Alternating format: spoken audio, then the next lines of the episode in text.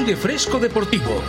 Todos los lunes y viernes, la actualidad deportiva de 12 a 14 horas, de la mano de Joan Cintas.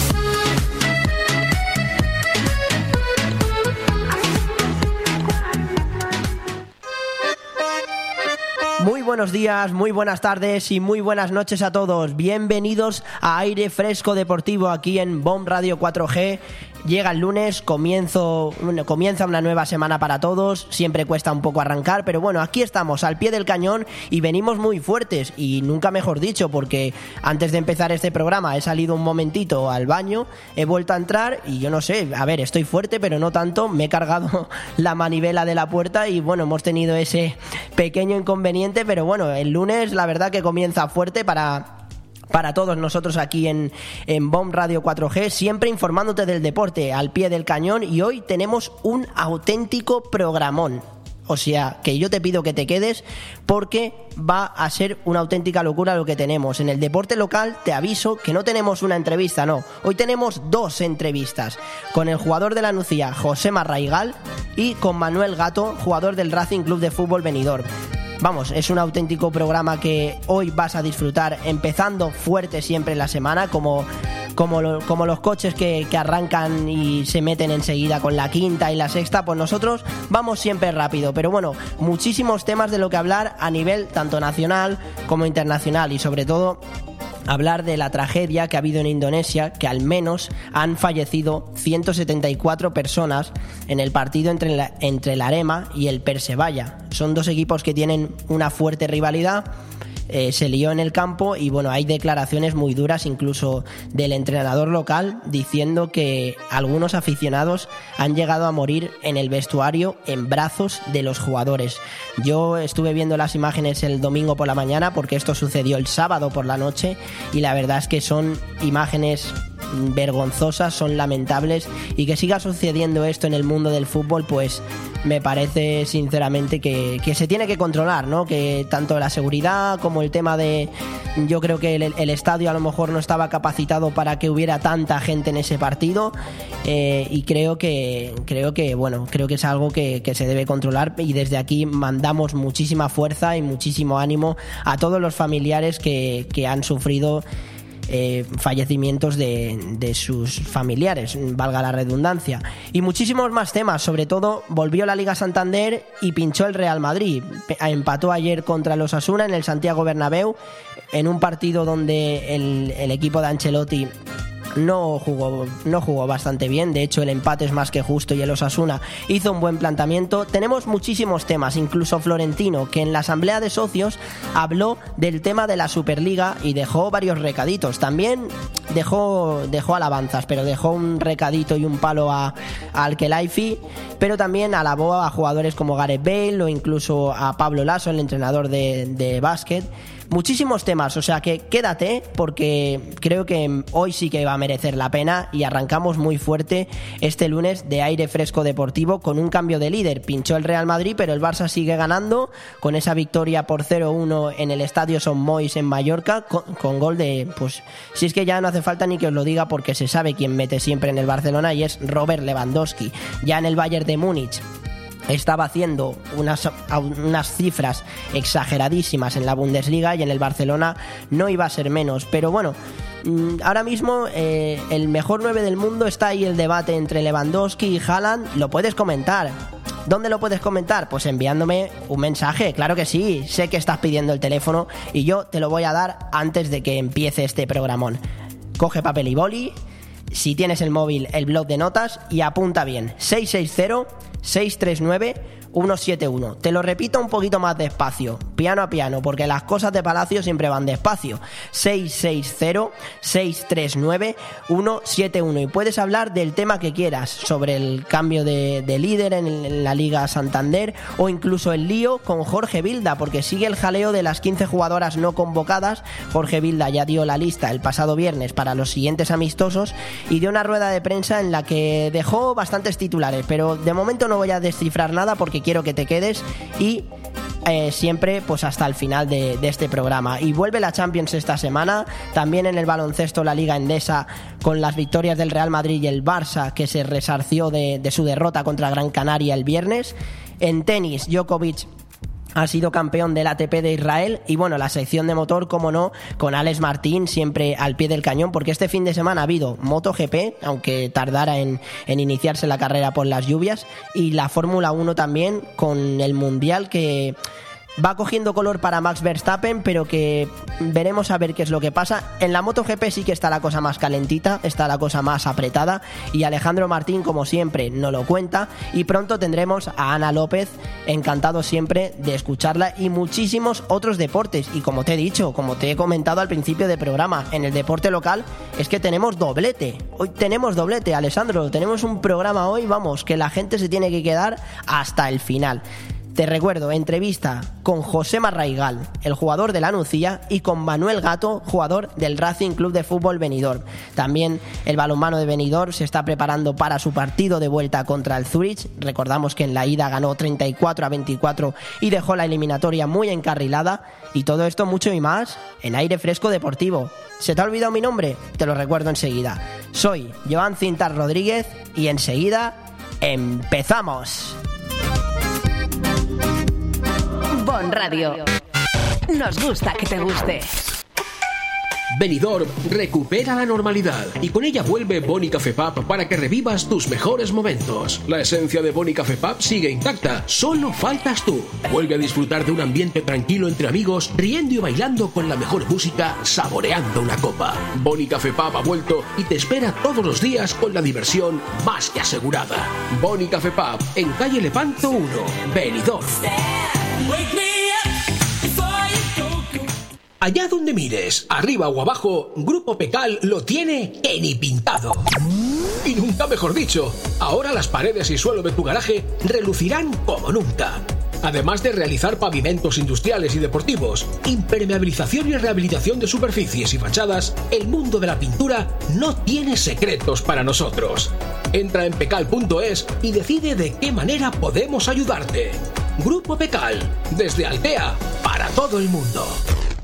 Hipódromo Benidorm Disco Terraza. Hipódromo Disco Terraza te invita a disfrutar de nuestras espectaculares gogos, láser show y la mejor música del momento de la mano de nuestros DJs. DJ Carlos, DJ Pali, DJ Gina, The Little G. Disfruta de nuestra amplia terraza y ven a celebrar tu cumpleaños y despedidas con nosotros con una botella de champán de regalo. Abiertos hasta las 8 de la mañana. En Benidorm, Hipódromo Disco Terraza.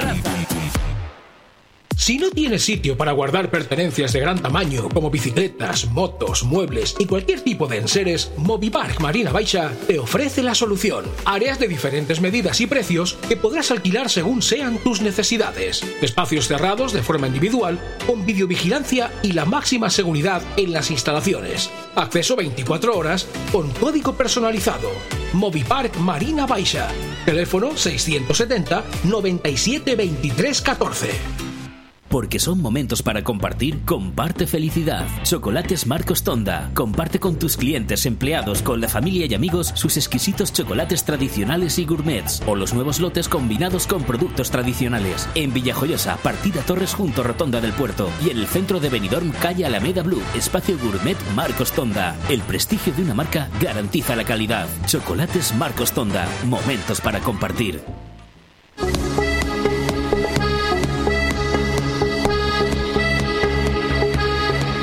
Aire Fresco Deportivo. Todos los lunes y viernes, la actualidad deportiva de 12 a 14 horas, de la mano de Joan Cintas.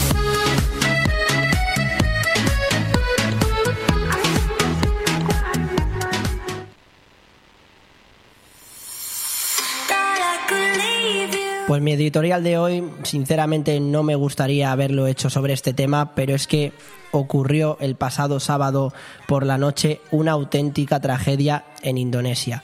Al menos 174 personas murieron el pasado sábado por la noche en el estadio del Kanjuruan, en la isla de Java. Los hinchas del equipo local, el Arema Fútbol Club, invadieron el campo tras su derrota por 2-3 ante el Persebaya Surabaya, al que les enfrenta una fuerte rivalidad. Una vergüenza que sigan sucediendo estas cosas en el fútbol. es una de las mayores tragedias que ha habido en este deporte. Los- las imágenes son terribles y las declaraciones del entrenador local, Javier Roca, son muy duras, donde dijo incluso que murieron aficionados en brazos de los jugadores dentro del vestuario. Son imágenes que me estoy imaginando y tienen que ser o tuvieron que ser, mejor dicho, muy dolorosas tanto para el entrenador como para los jugadores de este equipo e incluso para los jugadores del equipo visitante. El deporte no se puede vivir de esta manera. ¿Hasta qué punto hemos llegado? Es decepcionante, sinceramente, que mi editorial tenga que ser sobre este tema y tenga que hablar sobre esto. Desgracias que esperemos que no vuelvan a suceder.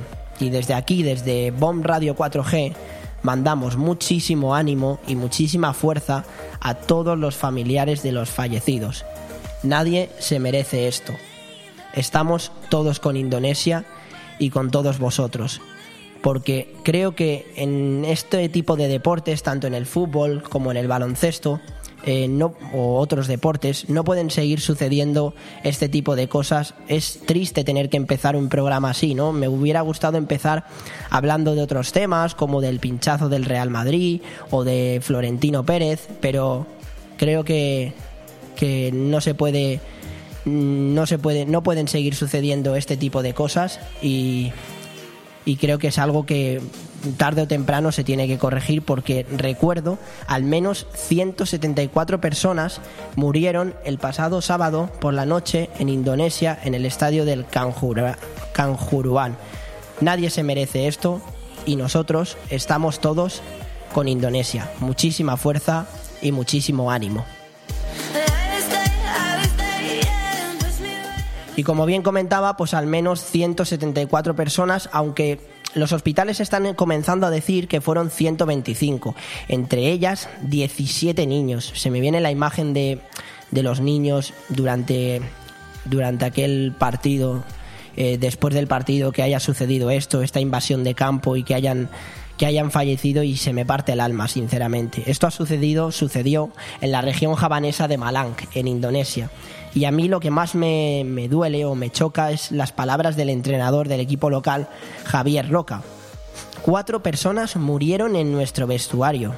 No me quiero ni imaginar eh, esas imágenes de después del partido eh, encontrarse con gente pegándose, la violencia es algo que nunca, nunca se puede justificar y, y creo que es algo que, que debemos tener en cuenta y se debe controlar, incluso se debe se debe, se debe corregir y se debe tomar medidas eh, cuanto antes e incluso creo que este tema se debe de investigar. Eh, como bien digo, el, el entrenador del equipo local, Javier Roca, también dijo que hubo aficionados que murieron en brazos de, de los jugadores.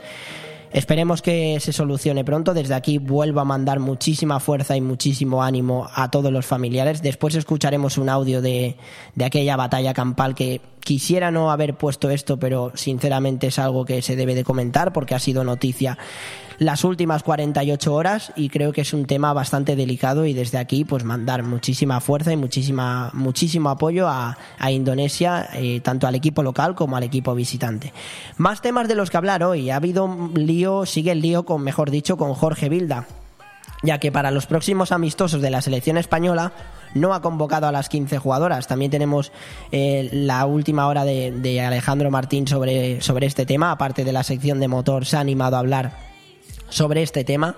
Pero pienso que, bueno, Bilda dio la rueda de prensa el pasado, el pasado viernes y estuvo explicando de que las jugadoras no han dado un motivo real para, para pedir su dimisión, que que él quiere que, vayan de frente, ¿no? que vayan de cara y que ahora mismo está contento con, con las jugadoras que ha convocado y que espera que, que no está viviendo una situación agradable el entrenador de, de, la selección española de fútbol femenino y veremos a ver si la federación toma cartas en el asunto, si nunca, Jorge Vilda de hecho ha dicho que no se plantea dimitir, pero bueno, lo hablaremos todo con más detalle más adelante porque también tenemos el resumen de una jornada de Liga Santander que nos ha dejado muchísimas cosas, nos ha dejado el pinchazo del Real Madrid contra el Osasuna, nos ha dejado la victoria por la mínima del Fútbol Club Barcelona ante el Mallorca con un Lewandowski que está empezando a asustar.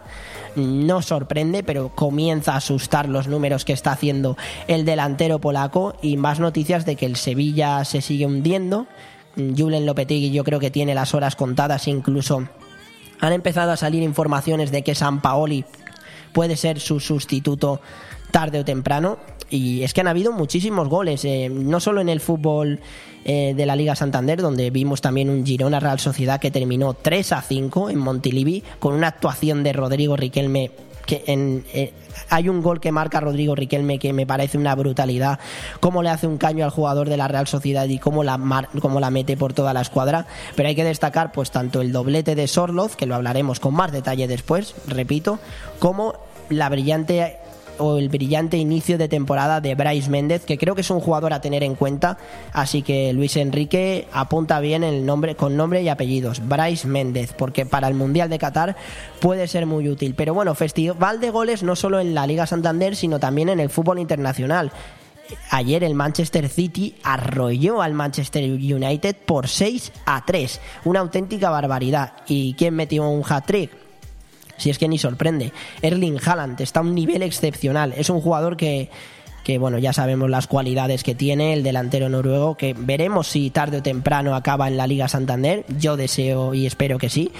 Eh, ya sabéis en qué equipo quiero que recale, pero bueno, no voy a comentar más eso. Mm, el United que está atravesando una mala racha y Cristiano que, que muchos no entienden, muchos muchas personas importantes del Manchester United no entienden cómo Cristiano Ronaldo está en el banquillo como Roy King y veremos a ver qué es lo que pasa con el Manchester United porque Ten Hag está en una situación bastante complicada. Y no solo fútbol sino baloncesto también con la Liga Endesa con la victoria del Barcelona y del Real Madrid este domingo sobre todo destacar la del Barcelona contra el Vasconia, porque venía de perder sorprendentemente contra el Gran Canaria el pasado viernes, que todo esto lo comentaremos. Y el Real Madrid mm, con un Musa que está brillando bastante y que de momento se está llevando todos los MVPs de los partidos y promete, promete sin ninguna duda el, alero, el fichaje del, Real Madrid.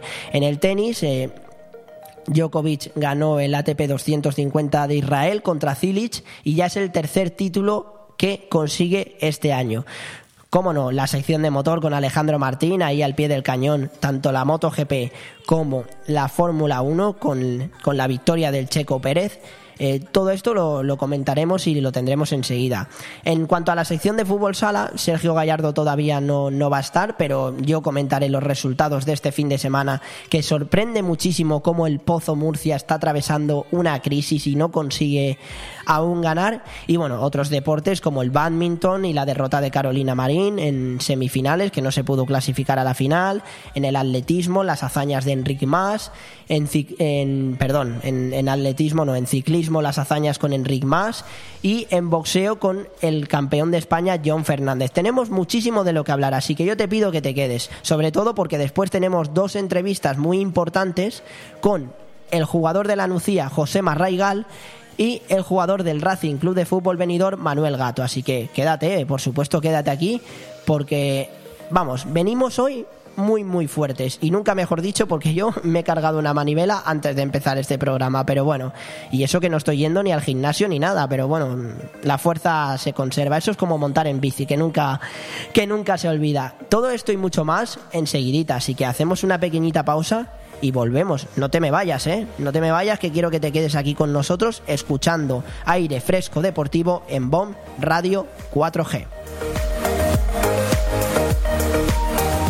Radio. Nos gusta que te guste. El movimiento se demuestra bailando. En Estudio de Danza Mora disfrutarás del baile con nuestros cursos de hip hop, street dance, baile español, flamenco, sevillanas o ballet clásico. Y no te pierdas las novedades en cursos de contemporáneo, zumba, Broadway y pilates. Por edad a partir de 3 años y durante todas las tardes. Reserva ya tu plaza llamando al 658 38 35 61. Estudio de Danza Mora, calle Santa Cristina 2, Benidorm. En Restaurante Luxmar inauguramos nueva temporada. Hola, ¿cómo estamos? Pues de maravilla, porque este otoño-invierno Restaurante Luxmar tiene lista la temporada de cuchara. Prepárate para degustar los más sabrosos arroces melosos y durante el fin de semana el excelente cocido madrileño. Y sin olvidar nuestra carta de carnes y pescados. Restaurante Luxmar, Avenida de Zamora Abajo, en el Rincón de Loix. Información y reservas en luxmarvenidor.com. ¡Qué alegre! Llega el bono consumo Finestrat. Desde el 1 de septiembre compra tus bonos de 10 euros y de 20 euros y paga la mitad. Los podrás consumir hasta el 12 de octubre en establecimientos comerciales de hostelería y restauración de Finestrat adheridos a la campaña. Es una iniciativa del Ayuntamiento de Finestrat con apoyo de la Diputación de Alicante para incentivar el consumo y apoyar a la pequeña y mediana empresa local. Colabora FACPYME. Recuerda, si estás empadronado en Finestrat, del 1 de septiembre al 12 de octubre, súmate a la campaña Bono Consumo Finestrat. Más información y adquisición de bonos en finestratbonoconsumo.es. Si has tenido un golpe, no pasa nada.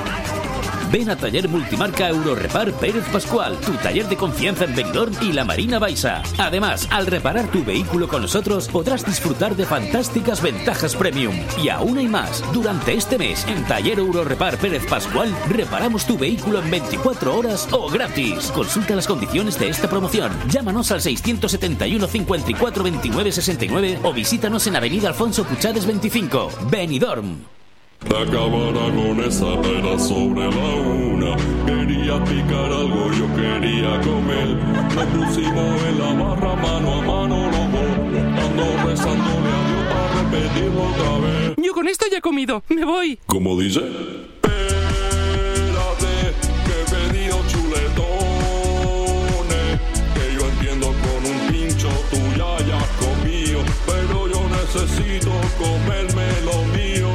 Sin prisas a la Cava Aragonesa, una institución en el corazón de Benidorm.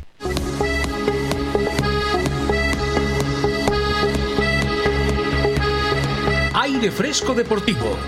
Todos los lunes y viernes, la actualidad deportiva de 12 a 14 horas, de la mano de Joan Cintas.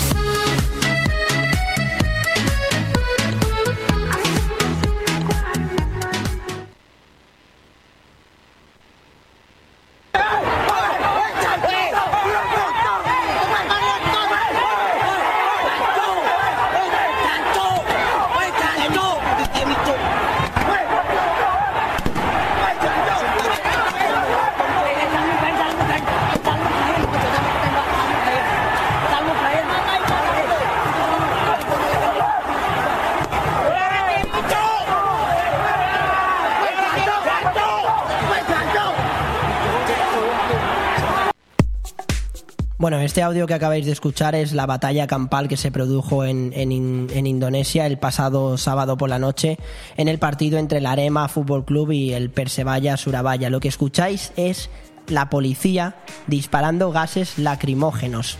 Llegó hasta ese punto debido a la batalla campal que hubo y como, como eh, según informa eh, France Press, los incidentes pues estallaron al terminar el partido cuando los hinchas del equipo local, el Arema Fútbol Club, invadieron el campo tras perder 2 a 3 ante el Persebaya Surabaya. Tienen una fuerte rivalidad y aunque tengan una fuerte rivalidad, esto no es justificable porque la violencia nunca es justificable. Es como si en el partido del Real Madrid y Barcelona, después del partido salieran al campo y se produjera esto. Pues sinceramente yo he visto las imágenes, son lamentables, son vergonzosas y son decepcionantes que siga sucediendo esto en el, en el mundo del, del fútbol. Como bien digo, para desalojarlos del césped, pues la policía se empleó a fondo disparando gases lacrimógenos, que es lo que escuchabais en el audio, era el sonido de la policía disparando gases lacrimógenos provo- provocando así el pánico en el estadio. Y no solamente gases lacrimógenos, sino que algunos botes de gas cayeron en las gradas también. Y eso hizo que la multitud pues huyera hacia una salida en, las que, en la que muchos pues se quedaron atrapados e incluso pisoteados o asfixiados en medio del caos. Es que me, estoy imaginando, bueno, he visto las imágenes, pero mm, no quiero pensando en lo que ha sucedido, mm, se me está poniendo hasta mal cuerpo, sinceramente, porque creo que es algo que no, no debe seguir sucediendo, creo que es algo que se tiene que controlar. Y como bien digo, en el incidente se comenta que murieron alrededor de entre 120 y 180 personas, de los que dos son policías.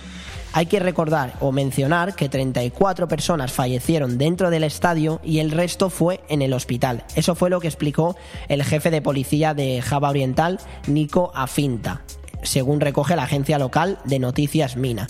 Una auténtica desgracia, sin ninguna duda, que espero que el próximo viernes, por ejemplo, no tenga que comentar nada de esto en ningún estadio del mundo porque no se merece. mm, No.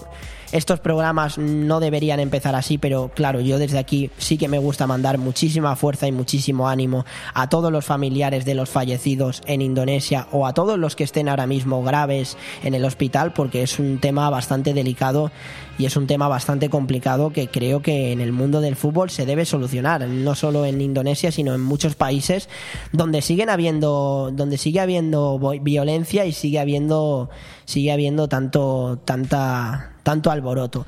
Tenemos más temas eh, como lo de Jorge Vilda que ha decidido no convocar a las 15 jugadoras para los amistosos de la selección. Y Jorge Vilda ha hablado en rueda de prensa. De hecho, eh, ha estado, lo que ha dicho, ha pedido máximo respeto para, para las jugadoras y para la selección española femenina. Esto es lo que ha dicho el entrenador de, de la selección española en rueda de prensa tras la convocatoria de los de las 15 de las la no convocatoria de las 15 jugadoras que se manifestaron en contra de de él tanto de la de la selección. Esto fue lo que dijo.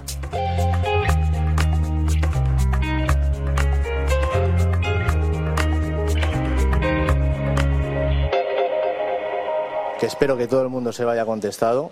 Vamos a estar aquí lo que sea necesario. Máximo respeto por las jugadoras que no están entre las 15 que han enviado el correo. Que tengan máximo respeto con ellas. Es decir, que no haya presiones para que no vengan, que no hagan ver que las jugadoras que vayan a venir no están haciendo lo correcto. Vestir la camiseta de España es el mayor orgullo que pueda haber. Defender a tu país con el equipo nacional es a lo máximo que puede llegar una futbolista. Es un privilegio y siempre lo será. Siempre lo será. No podemos hacer ver que es lo distinto, por no subirte a un movimiento, a un carro en el que están demandando. Entonces, a partir de aquí, abierto a que me preguntéis lo que necesitéis. Bueno, pues esto fue lo que dijo Jorge Vilda en, en rueda de prensa. De hecho, dejó más titulares como no le deseo a nadie lo que estoy sufriendo o la selección está por encima de cualquier jugadora y entrenador. E incluso ha dejado más titulares o dejó más titulares como que hay jugadoras que han enviado este email que están en etapa de formación y que cree que no están bien aconsejadas. E incluso también eh, ha, ha comentado en rueda de prensa que, le digan a él a la cara cuál es el problema que tienen las 15 jugadoras y que en ningún momento se ha planteado la dimisión. Es un tema que llevamos bastante tiempo aquí hablándolo en Bomb Radio 4G. De hecho, creo que en mi tercer programa, o, o sí, segundo o tercer programa, ya estaba sucediendo esto, el, el jaleo que hay en el, en el fútbol femenino en general porque no es el tema, no es este tema solamente, sino recordemos también el tema de las tarjetas amarillas y las tarjetas rojas, que lo comenté hace unos programas, de que habían subido el precio de sanción por una tarjeta amarilla y por una tarjeta roja. Pero bueno, en lo que concierne al tema de, de Jorge Vilda, yo ya di mi punto de vista, creo que se deben tomar cartas en el asunto, que si las jugadoras tienen motivos para quejarse de las actitudes de este entrenador, creo que deberían decirlo, creo que deberían expresarse, porque yo sí que defiendo la postura de las jugadoras, pero creo que a lo mejor deben ser un poco más claras eh, si quieren llegar hasta el final, ir más allá. Tenemos la opinión también de Alejandro Martín sobre este tema, que él es un fan del fútbol femenino, aparte del motor, que ya después escucharéis su sección, que hoy la verdad que nos ha dejado bastante tiempo hablando y se lo agradezco muchísimo. Pero también ha querido hablar sobre el tema de Jorge Vilda, y esto es lo que ha dicho Alejandro Martín. Hola Joan, muy buenos días. Pues, eh, ¿cómo contar a los oyentes de Aire Fresco Deportivo lo que ha pasado en la, bueno, en la selección española, lo que está pasando en la selección española femenina y más con su seleccionador, ¿no? Con Jorge Vilda, que dio este viernes, este pasado viernes, una rueda de prensa para explicarse, para explicar eh, lo que ha sucedido, para explicar en teoría su nueva lista. A ver, primero hay que poner en contexto porque 15 jugadoras entre las que se encuentran varias futbolistas del Barça, como es el caso de Mapi León, Aitana Monmatí, también se encuentran Laia Alessandri, Ainhoa Vicente del Atlético de Madrid, Lola Gallardo, eh, hasta 15 más. Hay que recordar que eh, Alexia Putellas también compartió en redes su- el comunicado de sus compañeras, con lo cual se dio a entender que las apoyaban, más Irene Paredes, que no lo firmó y no lo envió, pero se sobreentiende y, se ha, y, se- y ha llegado a los medios que también estaba de acuerdo con sus compañeras. Bueno, hay que decir de- del seleccionador que, que se encuentra profundamente... Eh, sí, el- Alejandro Martín pues ha dado su opinión sobre, sobre este tema de, de Jorge Vilda y bueno, comentaba que las jugadoras tanto Mapi León del Fútbol Club Barcelona como Lola Gallardo del Atlético de Madrid eh, también han manifestado su de estar en contra y de hecho una Lola Gallardo que estuvo presente de forma online en la rueda de prensa de, de Jorge Vilda. ¿no? Es un tema muy delicado, es un tema que tanto creo que ambas posturas deben llegar a un acuerdo, deben sentarse a hablar, tanto desde mi punto de vista creo que debe sentarse a hablar tanto la capitana de, la selección española como el entrenador Jorge Vilda e incluso que la federación tome cartas en el asunto porque no puede seguir la situación así. Ya es bastante tiempo y creo que de cara al Mundial hay muchas de las 15 jugadoras que no están convocadas que serían muy determinantes para la selección. Y con esto no quiero juzgar ni criticar a las que ha convocado Jorge Vilda, que tienen una calidad excepcional y que pueden aportar muchísimo a la selección, como no. Pero creo que estas 15 jugadoras que no van convocadas eh, deberían replantear esta situación o deberían sentarse a hablar para para llegar a un posible acuerdo. Y bueno, ha hablado Florentino Pérez en, la asamblea de, de socios del Real Madrid. Hablaremos después del Real Madrid y de ese pinchazo contra los Asuna. Ha vuelto a defender el proyecto de la Superliga. De hecho, dijo que los derechos televisivos de la Champions League y la Europa League y las cinco grandes ligas han llegado a ser superadas por la NFL un o sea, Florentino diciendo esto ha tenido la respuesta de Javier Tebas, el presidente de la Liga, que admira a Florentino como gestor de club, pero no como gestor de competiciones. E incluso dice que puede matar al resto de clubes. Un Florentino Pérez que en la asamblea de socios del Real Madrid mm, se han votado varios, varias cosas, pero hay que destacar no lo que se ha votado, sino los recados que ha dejado Florentino Pérez. Sobre todo un palo al Kelaifi, el, el, el miembro del PSG, eh, que creo que ha dejado un recado importante al, al presidente del Paris Saint Germain. Y esto es lo que ha dicho Florentino Pérez en, en la asamblea de, de socios sobre, sobre Al-Khelaifi. Recientemente el presidente de la ECA dijo, al hablar de la Superliga, que el Real Madrid tiene miedo a la competencia. Igual hay que recordarle también al presidente de la ECA quién es el Real Madrid.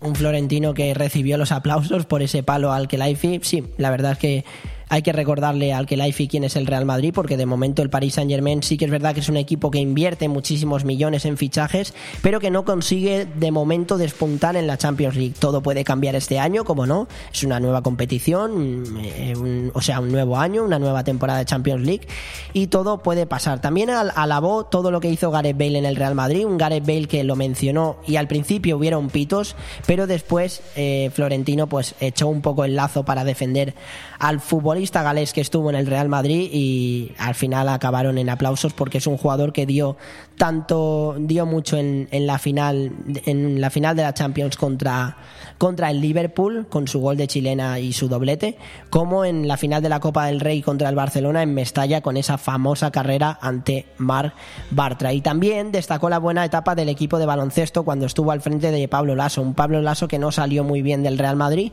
pero que Florentino Pérez en esta asamblea general de socios ha aprovechado para defenderle. Eh, más cosas de las que ha dicho Florentino Pérez sobre en esta asamblea, eh, sobre el tema de la Superliga, sobre el tema de la liga, ha comentado que el número de suscriptores de pago de la liga se ha reducido de forma dramática. Ha pasado de 4 millones en la temporada 2016-2017 a 2,5 millones la pasada temporada siendo una caída de casi el 40%. Pero bueno, en relación con el tema de la Superliga, que es lo que Florentino Pérez quiere llevar hacia adelante, comenta que eh, el objetivo de esta competición es revitalizar el fútbol con un formato atractivo durante todo el año, así como gestionar la actividad de forma moderna, profesional y transparente.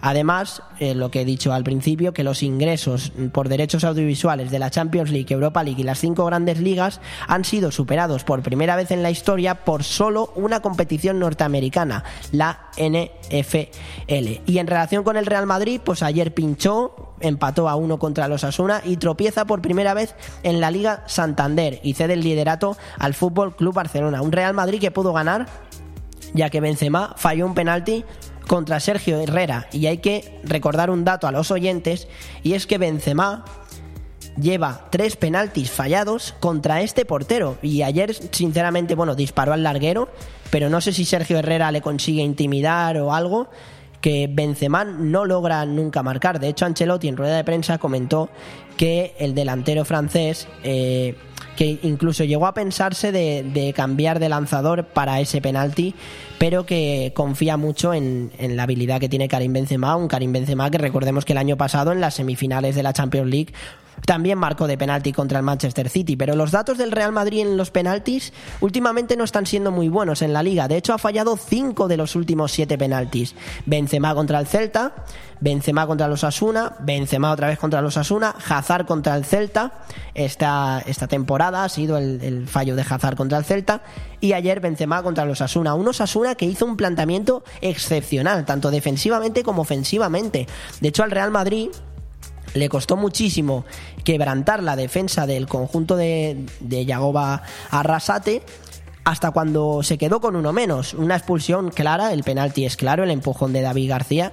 Y un Real Madrid que no. Ayer no brilló. O sea, sí que es verdad que tuvo varias ocasiones en la segunda parte, pero no fue un dominio arrollador e incluso los Asuna se pudo llevar el partido en, en algunos tramos del, del, encuentro. Vinicius, Vinicius que sigue marcando, pero que se enfada demasiado, sigue teniendo esas actitudes que a mí, desde mi punto de vista, no me acaban de convencer, porque creo que el delantero brasileño tiene que moderar un poco su actitud, todavía es joven, las cosas como son, pero creo que tiene actitudes, todo el rato está protestando, reclamando, y es algo que a mí no me gusta por parte del delantero brasileño. Un Real Madrid que se atasca y que ahora comentaremos que este próximo miércoles tiene otro compromiso en la Champions League contra el Shakhtar. Pero antes de eso, más resultados de la Liga Santander. El viernes se abrió la jornada con el Athletic Club de Bilbao contra la Almería, donde los de Valverde golearon por 4-0 y los Williams reinaron en la catedral. Tanto Iñaki Williams como Nico Williams están en un estado excepcional. De hecho, Nico Williams, recordemos que fue el héroe de, del partido contra Portugal en la UEFA Nations League con la selección española. Un Nico Williams que está, está dejando muchísimos destellos, está brillando con el Athletic Club y en una Almería que empieza a decaer, que empieza a tener ya varias derrotas consecutivas y que obviamente está claro que el objetivo del equipo de Rubí este año es sellar la permanencia. Más resultados, el sábado el Cádiz empató a cero contra el Villarreal. El Villarreal que se atasca en el nuevo Mirandilla. Sí que es verdad que sin Gerard Moreno le falta muchísimo gol a este equipo y un Cádiz que aguantó el empate y que de momento está ahí luchando por salvarse de la del descenso un Getafe que el Getafe perdió 2 a 3 contra el Valladolid con un doblete de Sergio León, un Getafe que venía de ganar y ahora vuelve a perder, es, está siendo un equipo de momento muy irregular y un Valladolid que bueno, que da la sorpresa y que consigue ganar en el Coliseum. Y el partido de, mm, del Sevilla y el Atlético de Madrid, hay que destacar que el equipo hispalense se está hundiendo, ya es ya son muchas derrotas, eh, consiguió en la Champions empatar contra el Copenhague fuera de casa pero creo que en la Liga Santander se está atascando demasiado e incluso ya comienzan a sonar los rumores de que Julen Lopetegui pueda ser destituido del Sevilla y un Atlético de Madrid que con esta victoria sueña con, pues sí, con poder ganar la Liga Santander, como no, y con permiso del Athletic Club de Bilbao que está ahí tercero y está apretando tanto al Real Madrid como Barcelona. Un Barcelona que venció por 0 a 1 y que es el nuevo líder de la Liga Santander, empatado a puntos con el Real Madrid, pero que es el nuevo líder. Un partido en el que la primera parte, bueno, el gol de Lewandowski es una auténtica maravilla, se lo fabrica él solo, el delantero polaco. No me sorprende decirlo porque es que es un jugador que a mí siempre me ha gustado, tanto en el Bayern de Múnich como en el Borussia Dortmund, ha demostrado mucho. Y un Lewandowski que da alas al Barcelona ante un buen Mallorca, que en la segunda parte le puso las cosas complicadas al conjunto de Xavi Hernández, pero que, que finalmente se llevaron los tres puntos, unos tres puntos vitales fuera de casa. Y recordemos que queda poquito ya para el clásico, queda muy, muy poco. Es el 16 de octubre y ahí puede haber cambio de líder, aunque, cambio de líder, aunque bueno, este fin de semana hay más, hay otra jornada eh, por disputar. Y este, eh, ayer, los partidos de ayer, el español que empató a dos contra el Valencia, un español que tenía el partido prácticamente ya ganado, pero que Álvaro Fernández, el portero, regaló en los últimos minutos un punto al Valencia con un error gravísimo tras un disparo de comer. Él se pensaba que iba afuera, mm, pone así los brazos, deja pasar el balón y finalmente termina entrando. El Betis, que se acaba la buena racha del, conjunto de Pellegrini, perdió en el estadio Balaídos contra el Celta, uno, con un gol a cero en contra, con una grandísima actuación, apuntaros este nombre, de Gabri Veiga, el centrocampista joven del Celta de Vigo, que fue el autor del gol, un auténtico golazo, sinceramente, y un Betis que se atasca y que, bueno, sigue manteniendo esa buena racha porque está, está en cuarta o quinta posición y sigue ahí peleando por los puestos europeos. De hecho, esta es su segunda derrota en la Liga Santander. La otra fue contra nada más y nada menos que el Real Madrid, que quiera y compitió muy muy bien contra el Real Madrid en el Santiago Bernabéu y un Real Madrid que tropezó, que empató a uno contra los Asuna por primera vez en la Liga Santander. Y con esto nos vamos ahora enseguidita a la UEFA Champions League. Esa competición que siempre todos deseamos los martes y los miércoles. Esa Champions League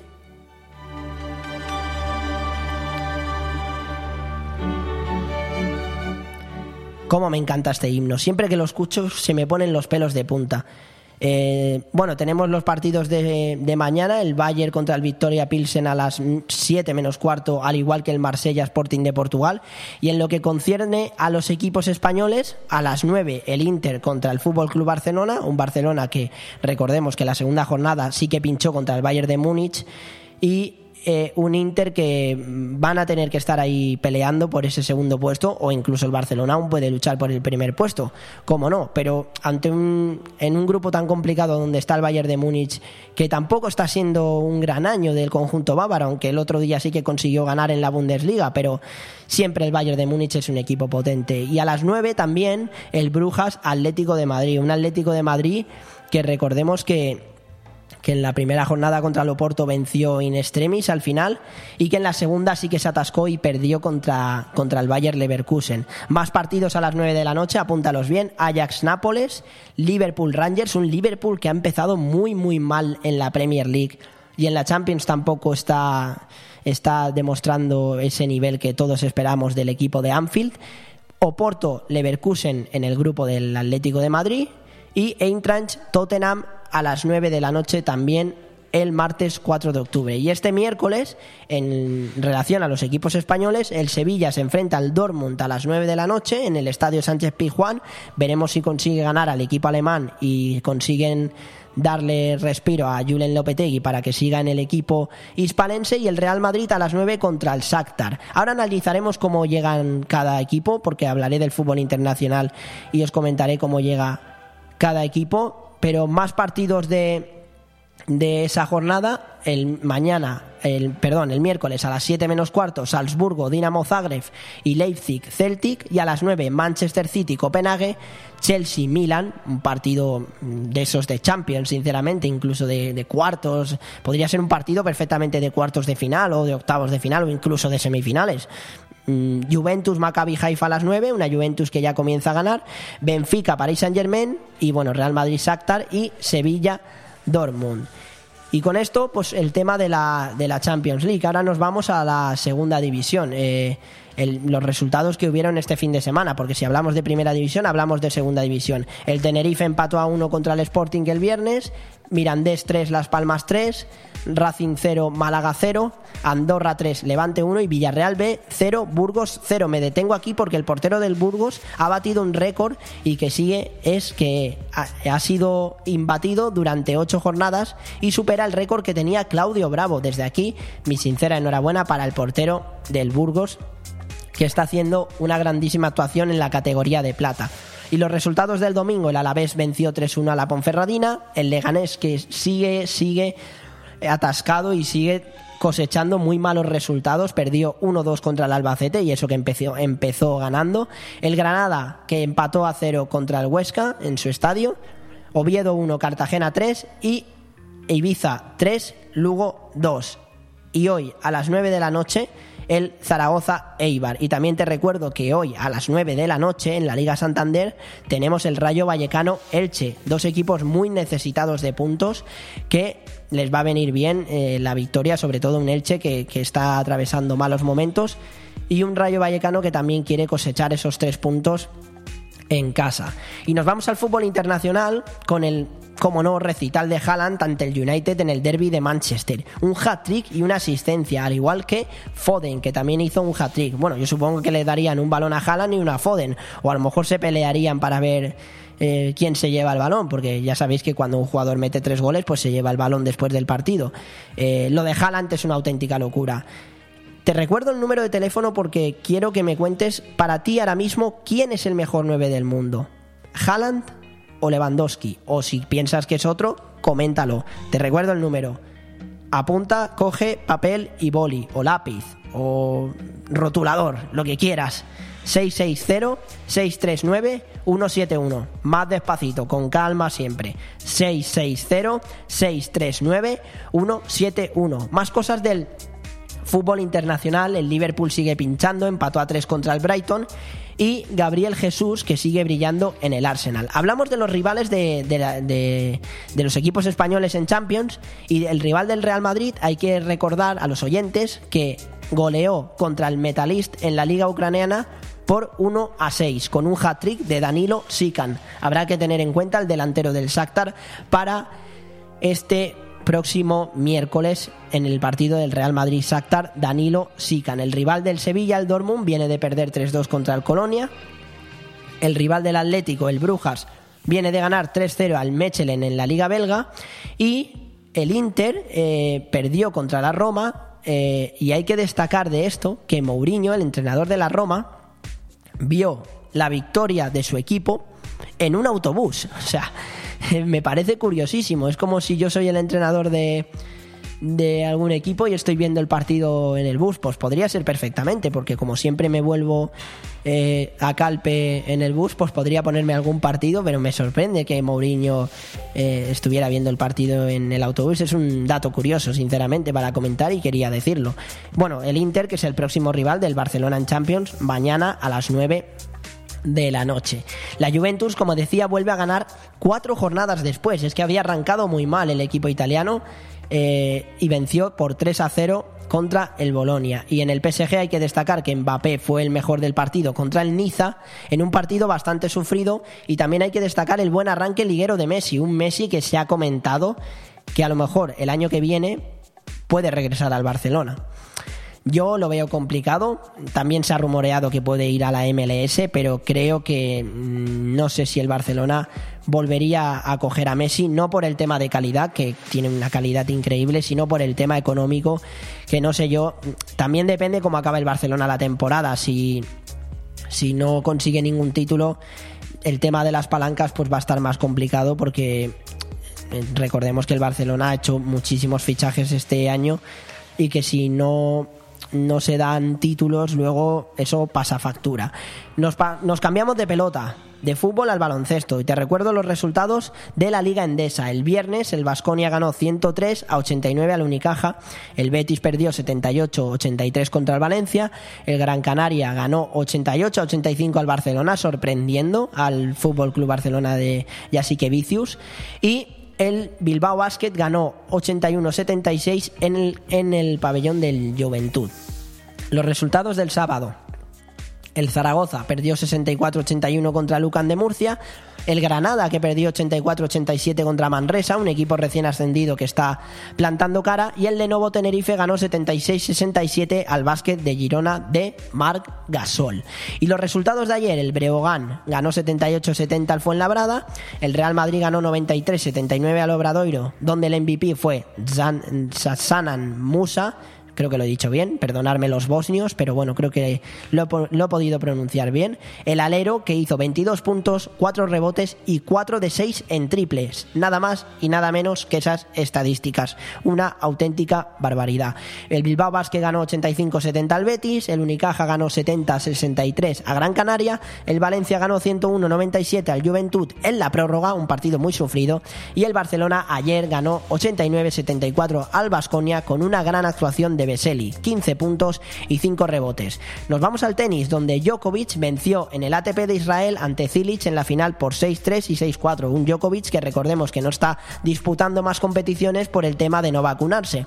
Aún así, es su tercer título del año, tras el que ganó en Roma y el más importante tras vencer en Wimbledon, una competición que todo el mundo desea ganar y que el rey de esta competición es Roger Federer, un Roger Federer que ya recordemos que se ha retirado de- del mundo del tenis y que sigue viva su leyenda. Y del tenis nos vamos a la sección del motor. Aquí tenemos a Alejandro Martín, como siempre, informándonos de tanto la MotoGP como la Fórmula 1. Eh, pronto escucharemos también a Ana López y encantado siempre de que hagan un trabajo excepcional porque hay mucho de lo que hablar y Alejandro Martín de hecho nos ha comentado bastantes cositas así que no te lo pierdas y no te vayas porque el motor viene fuerte así que arranquen motores y adelante Alejandro Martín Muy buenas, Joan, muy buenas a todos los oyentes de Aire Fresco Deportivo. Tenemos muchísimas novedades sobre el mundo del automovilismo y el motociclismo, ya que hemos tenido sendas carreras este fin de semana. En el caso de las dos ruedas hemos tenido una emocionante carrera en el circuito de Tailandia y en caso de la Fórmula 1 hemos tenido una carrera absolutamente apasionante en el circuito de Marina Bay, Singapur, a donde volvían después de unos años en los que la pandemia de la COVID-19 ha hecho imposible que los coches de la categoría reina de las cuatro ruedas pudieran rodar allí. Empezamos. Bueno, en cuanto a la Fórmula 1 hay que recordar que ha habido victoria de Red Bull, pero no de quien esperábamos, de Max Verstappen, no. Sergio Pérez, el piloto mexicano, vuelve a ganar y demuestra que se le dan muy bien los circuitos urbanos. Checo, que se puso líder desde la salida, no ha perdido el liderato prácticamente en ningún instante de la carrera. A pesar de que las últimas vueltas Charles Leclerc del equipo Ferrari intentó acercarse ya que se activó el DRS para las últimas vueltas. Sin embargo, no fue posible debido a que el piloto mexicano con un coche bastante superior al Ferrari ahora mismo pudo llevarse la victoria y dejó la ventaja entre ambos pilotos a 7,5 segundos. También hay que recordar que el podio lo completa una vez más Carlos Sainz, aunque hay que decir que en esta carrera el piloto madrileño no se ha terminado de encontrar, porque se le ha ido muy rápido Charles Leclerc y Checo Pérez no han tenido ritmo como él mismo ha reconocido cuando ha acabado la carrera y también hay que reconocer que el ritmo del eh, piloto español no ha sido el que se esperaba este fin de semana. Eso sí, ha conseguido unos buenos puntos y el podio es suyo. Hay que recordar también uno de los eh, hitos de este fin de semana, que es que los McLaren ha conseguido doble puntuación en una de las mejores carreras colectivas del equipo durante esta temporada, ya que Lando Norris fue cuarto y Daniel Ricciardo fue quinto. Una gran actuación para el piloto australiano que recordemos no seguirá en McLaren en el próximo año y veremos si podrá seguir en la Fórmula 1 el año que viene.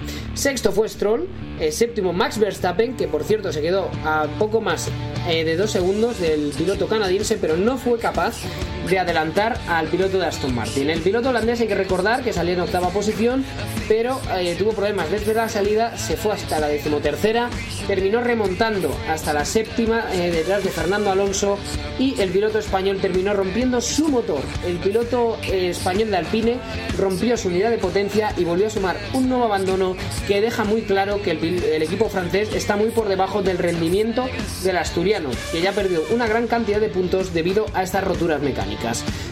Por cierto, volviendo a Verstappen hay que recordar que ha tenido uno de los incidentes de la carrera porque al intentar adelantar a Lando Norris casi se le va el coche y casi tiene que abandonar, con lo cual eh, tuvo mucha suerte el piloto de Red Bull que se está acercando cada vez más al segundo campeonato, pero estas carreras no le terminan de ayudar. En la octava posición acabó Sebastián Vettel, noveno fue Lewis Hamilton, que por cierto el piloto inglés que salía tercero y que tenía muy buen ritmo durante todo el fin de semana, solo hay que ver la clasificación de ayer. Para demostrarlo, no terminó de cuajar y de hecho eh, terminó yéndose contra el muro, menos mal que logró recomponerse y volver a la carrera y sumó algunos puntos para Mercedes, aunque muy pocos, y un botín muy pobre para lo que se esperaba del equipo de las flechas plateadas. Décimo fue Per Gasly, que cierra los puntos, un décimo fue Valtteri Bottas, duodécimo Kevin Magnussen de Haas, décimo tercero Mick Schumacher Y el último que acabó fue George Russell, que fue el primero que puso, se atrevió a poner eh, gomas de seco porque hay que recordar que el piloto inglés de Mercedes no pudo pasar de esa decimocuarta posición y se fue aprovechando de los errores ajenos. Pero bueno, hay que recordar también la clasificación porque el resto de pilotos, tanto Alonso como Latifi, como Su, como Albon, como Con, desastre para el equipo francés hoy, el equipo Alpine, que ha abandonado con sus dos coches, y Yuki Tsunoda, que también tuvo que abandonar. Pero recordemos la clasificación que tenemos a Max Verstappen con 341 puntos, Charles Leclerc segundo con 237, Sergio Pérez apenas dos puntos por detrás del piloto monegasco con 235, George Russell cuarto con 203 y Carlos Sainz que ha aprovechado para acercarse de forma muy muy sustancial al piloto británico tiene 202 el madrileño con 203 de Russell, con lo cual está a un solo punto, podría alcanzar la cuarta posición. Y Luis Hamilton es sexto con 170, se aleja más del piloto, eh, piloto madrileño. Y Fernando Alonso, que es noveno con 59 puntos, empatado unidades con su eh, compañero de equipo Esteban Ocon. Hay que recordar también, para acabar con la Fórmula 1, cuándo es la siguiente carrera. Y será el Gran Premio de Japón, una de las carreras más destacadas del Mundial porque se disputa en el circuito de Suzuka, que tiene curvas tan eh, memorables como la primera, que es una sucesión de curvas rápidas que son conocidas como las S. Hay que recordar que esta carrera se disputará el próximo 9 de octubre a las 7 de la mañana. Y en cuanto a MotoGP, tenemos de verdad un resultado de lo más sorprendente en el Gran Premio de Tailandia porque en la categoría reina ganó Miguel Ángel Oliveira, el piloto del Red Bull KTM Factory Racing fue el ganador de la carrera en el circuito asiático, al que no se volvía en los últimos años también debido a la pandemia de la COVID-19. Pero no lo hizo solo porque eh, el equipo Ducati Lenovo, el equipo oficial de la marca italiana, perdón, eh, fue segunda y tercera gracias a los resultados de Jack Miller y de Pecco Bagnaia, que le ha recortado una gran cantidad de puntos hacia el líder del mundial, que es Fabio Quartararo, que está contra las cuerdas, porque es que cada carrera se complica más para el piloto francés, porque esta, este gran premio no ha sido el más adecuado para él, ya que ha sido decimoséptimo, no ha entrado en la zona de puntos y esto es un problema porque se acerca a lo, se acerca de forma muy sustancial el piloto italiano, porque recordemos que Fabio Quartararo tiene 219 puntos y Pecco Bagnaia tuvo 217 hasta el momento, con lo cual se complica mucho la vida del piloto francés, que veremos a ver qué es lo que pasa en el siguiente Gran Premio. Por cierto, hay que hablar también de Aleix Espargaro, que consiguió también unos cuantos puntos, que no fue la mejor carrera para el piloto español, pero que todavía sigue vivo y ha recortado también una gran cantidad de algunos puntos a Fabio Quartararo, porque el piloto español de Aprilia está con 199 y Quartararo se encuentra a 219, con lo cual solo está a 20 puntos, a menos de una carrera del vigente campeón del mundo, que se la está jugando y no puede fallar en los últimos grandes premios. Por cierto, además del podio ya hemos comentado, también hay que recordar que Johan Zarco con la Ducati, que hizo trabajo de equipo al no superar a Pecco Bagnaia, aunque se le veía con más ritmo, fue cuarto. Y una de las grandes noticias de este fin de semana, porque Mar Márquez fue quinto en el mejor fin de semana, tal y como él ha demostrado y como él ha afirmado en los micrófonos también de, Dazón.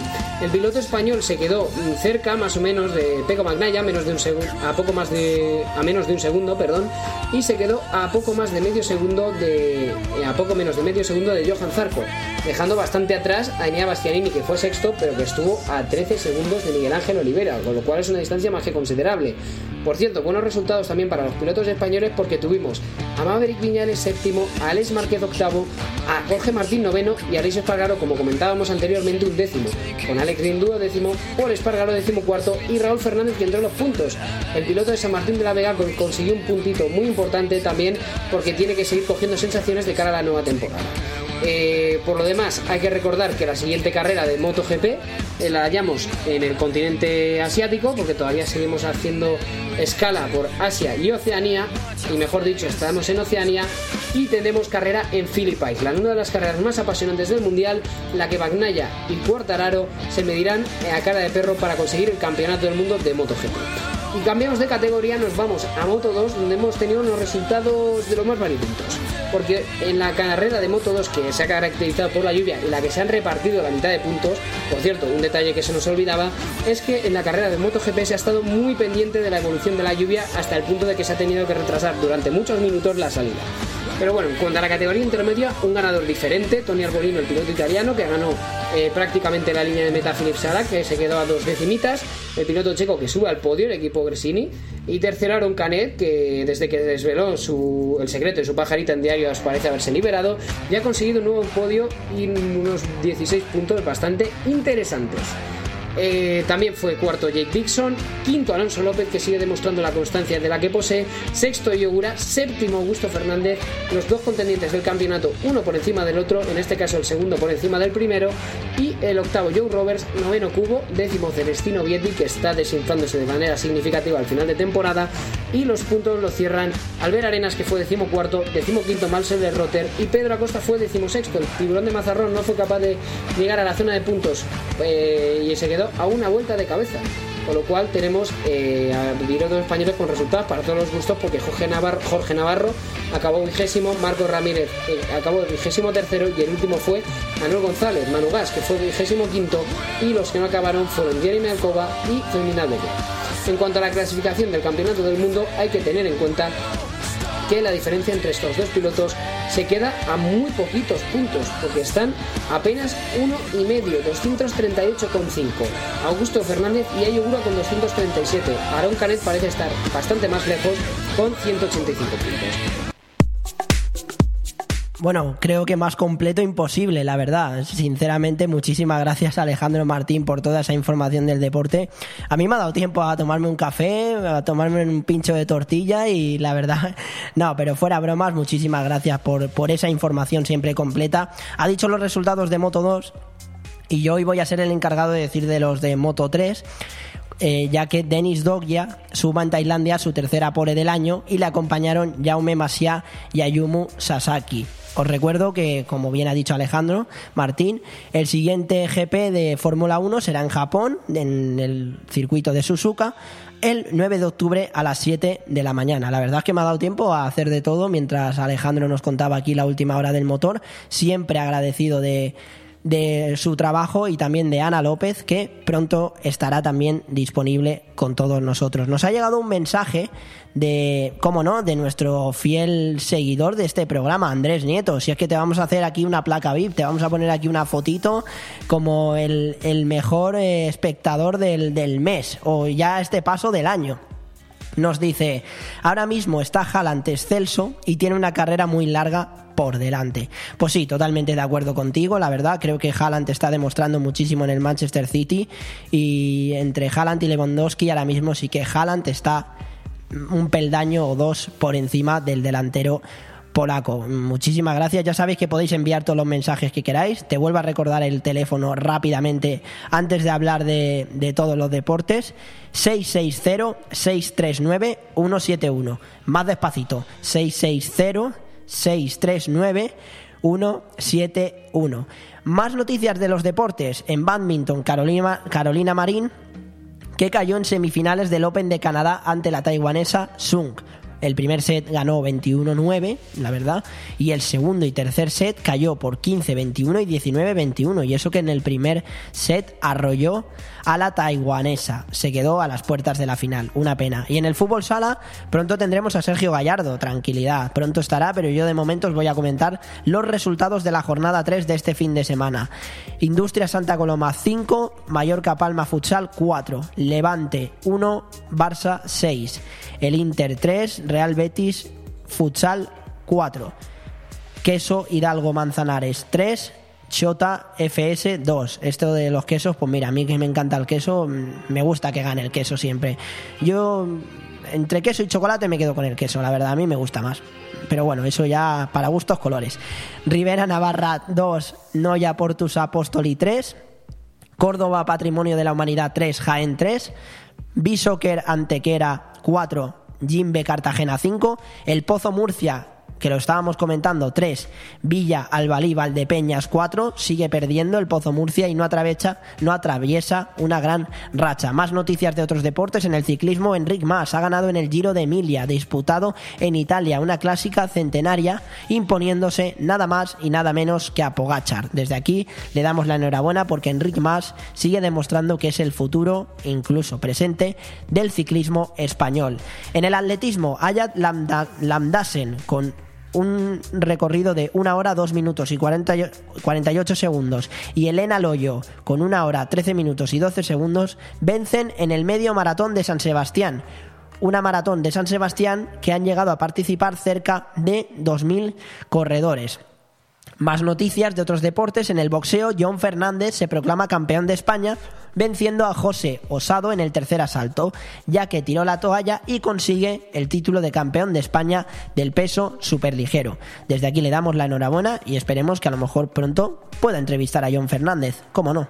Aquí encantado siempre de hacer entrevistas, que te recuerdo que enseguida vamos a tener las entrevistas locales. Pero antes, antes de irnos a, antes de hacer una pequeñita pausa, por último, en vela, Gisela Pulido tiene un objetivo, estar en los Juegos Olímpicos de París 2024 y ganar una medalla. Es el sueño de la regatista española y no solo está en ello, sino que va por muy buen camino, ya que este domingo en el Campeonato de Europa de Fórmula Kit logró el bronce y es su primera medalla en la clásica olímpica que se estrenará en París 2024. Sus sensaciones son muy buenas y el tercer puesto confirma que es la principal baza de España en esta competición. Dentro de 10 días se disputará el Mundial de Cerdeña en Italia y Pulido, Gisela Pulido, espera repetir éxito. De hecho, ha comentado que ha sido una semana muy intensa, muy difícil, que han logrado la medalla gracias a todos y que ahora tampoco se puede relajar, que en unos días hay que estar a tope para este mundial. Hacemos una pequeñita pausa, pero no te vayas, ¿eh? No te vayas, que si no me voy a enfadar contigo, quiero que te quedes aquí con nosotros, porque tenemos dos entrevistas, nada más y nada menos que al jugador del Racing Club de Fútbol Benidorm, Manuel Gato, y después al jugador de la Nucía, José Marraigal. Hacemos una pequeñita pausa y enseguida estamos de nuevo. Bon Radio. Nos gusta que te guste. Es el vino señorío de Benidorm y lo pedimos. Es el vino señorío de Benidorm, nos lo llevamos. Es el vino señorío de Benidorm, lo compartimos. Es el vino señorío de Benidorm, lo disfrutamos. Es el vino señorío de Benidorm, pa'l verano, pa'l verano, pa'l verano, pa'l verano. Señorío de Benidorm. Pide el vino de Benidorm. En Clínica Dental La Higuera seguimos ofreciendo los mejores tratamientos personalizados para tu salud y estética dental. Seguimos teniendo la mejor odontología preventiva e infantil, ortodoncia, implantología, estética dental. Seguimos mejorando y por eso lo hacemos desde nuestras nuevas y mejoradas instalaciones en la calle Venus, esquina con Tomás Ortuño de Benidorm y en el teléfono 96688 9858. Clínica Dental La Higuera, tus dentistas de confianza. Vive el mejor verano de tu vida en Calatabú Restaurante Beach Club.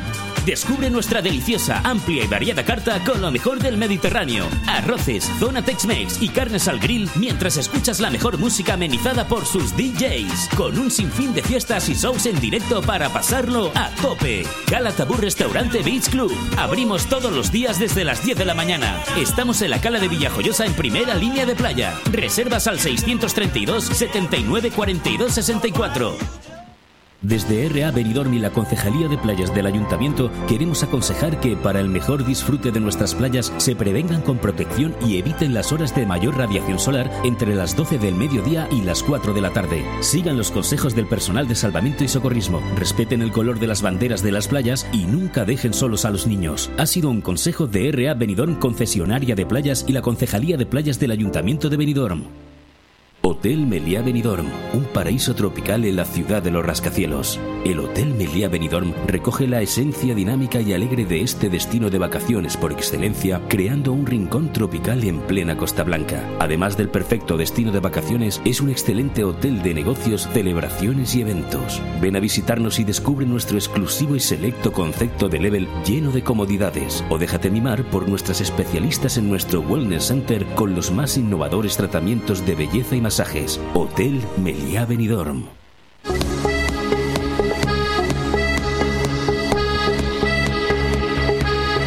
Aire Fresco Deportivo.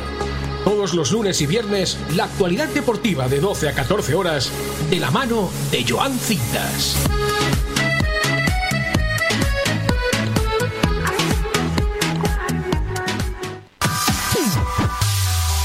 Bueno, y tenemos nada más y nada menos que al jugador del Racing Club de Fútbol Benidorm, Manuel Gato, que ha estado en equipos como el Albacete, el Pontevedra, el Alicante, el Conquense, el Alcoyano, el Sabadell, el Hércules, el Novelda, el Atlético Benidorm y ahora en el Racing Club de Fútbol Benidorm, un equipo que viene de golear 5-1 al Novelda. Muy buenas, Manuel. Hola, muy buenos días, ¿qué tal? Muy buenos días. Bueno, yo te quería comenzar hablando de que empezaste con 19 o 20 años en el, en el Albacete y estuviste durante cuatro temporadas. ¿Cómo fueron tus inicios en el club y más en competiciones como, como primera y segunda división? ¿Cómo fue para ti ese, cómo recuerdas esos años en el de comienzo de tu trayectoria? Bueno, eh, terminé mi etapa juvenil y eh, inicié, digamos, mi etapa amateur en Albacete, además de una manera, pues, un poco complicada porque yo no tenía equipo, salía de una lesión y, y bueno, tenía que hacerme un hueco. Y, esa misma temporada, la primera de amateur, pues terminé debutando, como bien dices, en la máxima categoría.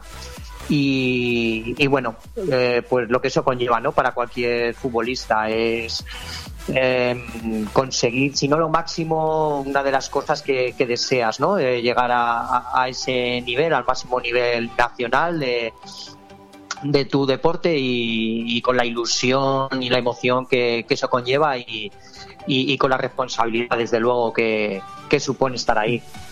¿Fue dura la, lesión que tuviste antes de, de, dar el salto al Albacete o...? ¿Perdona? Fue, si fue dura la lesión que tuviste cuando antes de entrar en el, en el Albacete?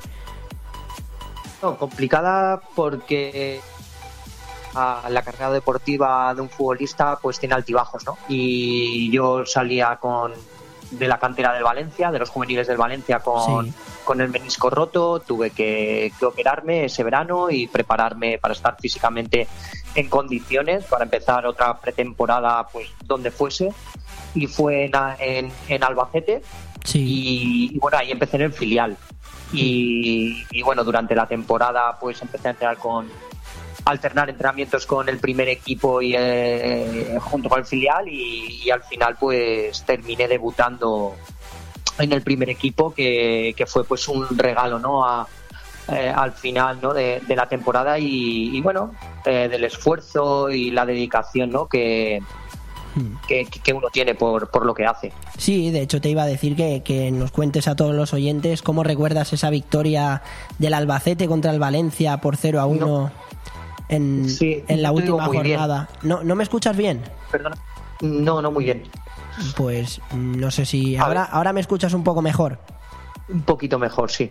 Eh, vale, eh, mm, que te decía que cuéntanos si quieres a los oyentes eh, cómo recuerdas esa victoria del Albacete contra el Valencia por 0 a 1 en la última jornada en, el año 2004, donde, además saliste en, en la segunda parte. Perdona que se, te corta, Manuel. Yo te escucho cortado también.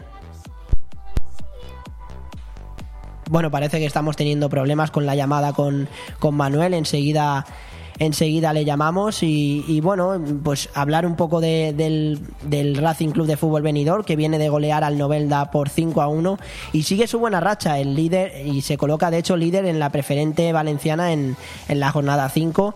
El siguiente partido de este equipo será contra, contra Murada, que será fuera de casa. Un equipo que viene de ganar 0-3 al, al Carrus Unión Deportiva Ilicitana. Parece que estamos teniendo problemas para para la entrevista. No, yo también escuchaba cortado a Manuel, esperemos que se pueda arreglar pronto. Mientras os voy hablando de, porque esto no para, esto hay que seguir. Hablamos del deporte local, el, Folletes de Benidorm que perdió fuera de casa contra el Gymnastics San Vicente y en su, es su primera derrota en la segunda regional valenciana en la jornada 3 ante un rival que se coloca líder. Parece que ya sí que tenemos a Manuel. ¿Me escuchas mejor, Manuel?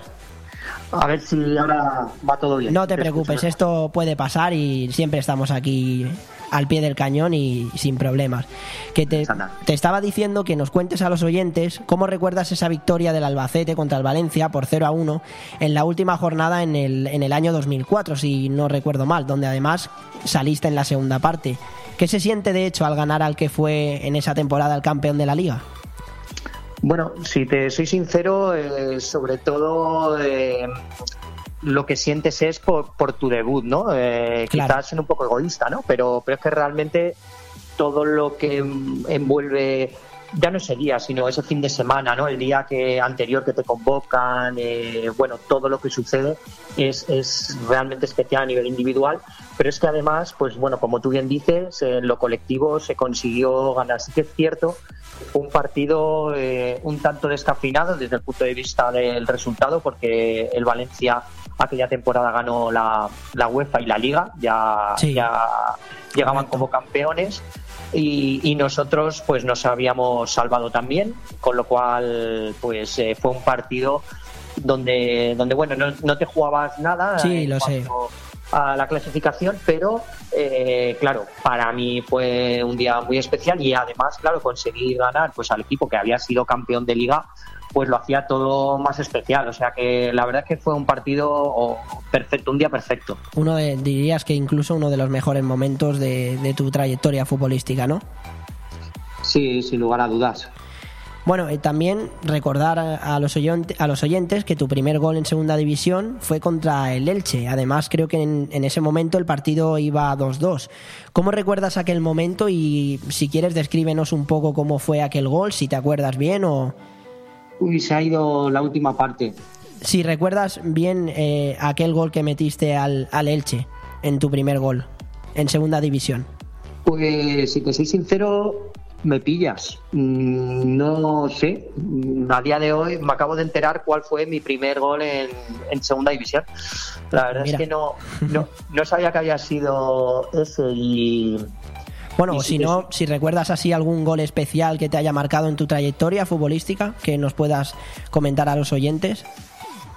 Pues sí que recuerdo. Em, bueno, eh, Mm, tampoco es que haya metido una cantidad exagerada de goles, ¿no? Pero, pero bueno, recuerdo uno que, que marqué a la Almería, sobre todo porque fue mi fue el día de mi debut como titular en, mm.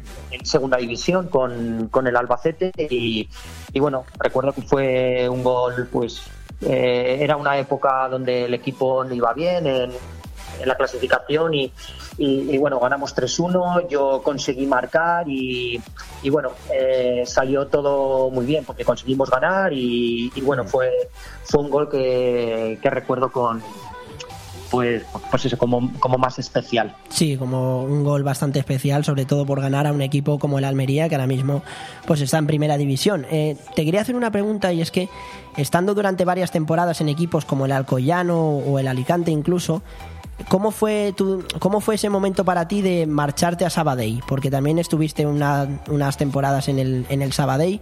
¿Cómo fue para ti ese momento? Mm, bueno, eh, como durante, durante la carrera de un futbolista, pues lo habitual es que vayas cambiando. Es poco habitual, ¿no? Que pase, pues, como jugadores, eh, en el caso de Messi, eh, Raúl, ¿no? Jugadores que han estado prácticamente toda su carrera deportiva en un club, ¿no? Normalmente vas cambiando y es un cambio más. Sí que es verdad que, que yo salía de, del Alcoyano, un club al que tengo en gran estima, donde mm, a nivel individual hice muy buena temporada en segunda división.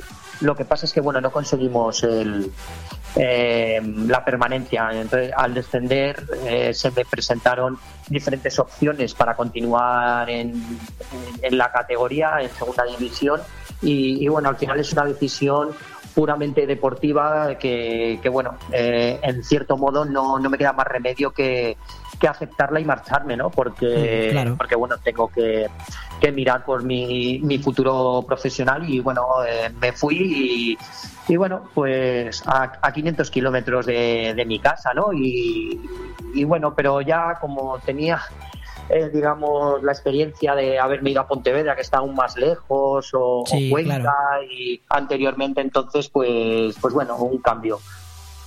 Muy bien. Eh, eh, Manuel, quería decirte que bueno, habéis empezado muy bien la temporada con el, con el Racing Club de Fútbol Venidor.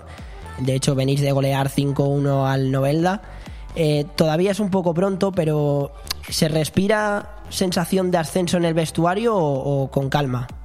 No, no, no, que va. Además, tú lo has dicho, es muy pronto. Y además que yo creo que no conviene, porque mm, yo soy de la opinión de que eso es el resultado, ¿no? Tú tienes que hacer muchas cosas y luego el resultado será ese, ¿no? El, el alcanzar, ascender, ¿no? Que sería el objetivo máximo, ¿no? Pero, pero bueno, creo que las cosas en la vida no hay que mirar más a corto plazo y, y bueno, hay que ir consiguiendo esos pequeños objetivos y, yo el que me marco eh, igual por la edad, ¿eh? pero, pero el que me marco eh, de manera principal es pues, pues estar a gusto y feliz en cada entreno, que llegue el domingo y disfrutar del día y claro, eso va eh, directamente relacionado con el resultado, obviamente, ¿no? Pero, pero bueno, cuando se va consiguiendo y cuando tienes un grupo como el que tenemos de jugadores, cuerpo técnico, de eh, pues gente que dirige el club, pues, pues hace que, que yo por lo menos lo, lo, esté consiguiendo. Entonces, bueno,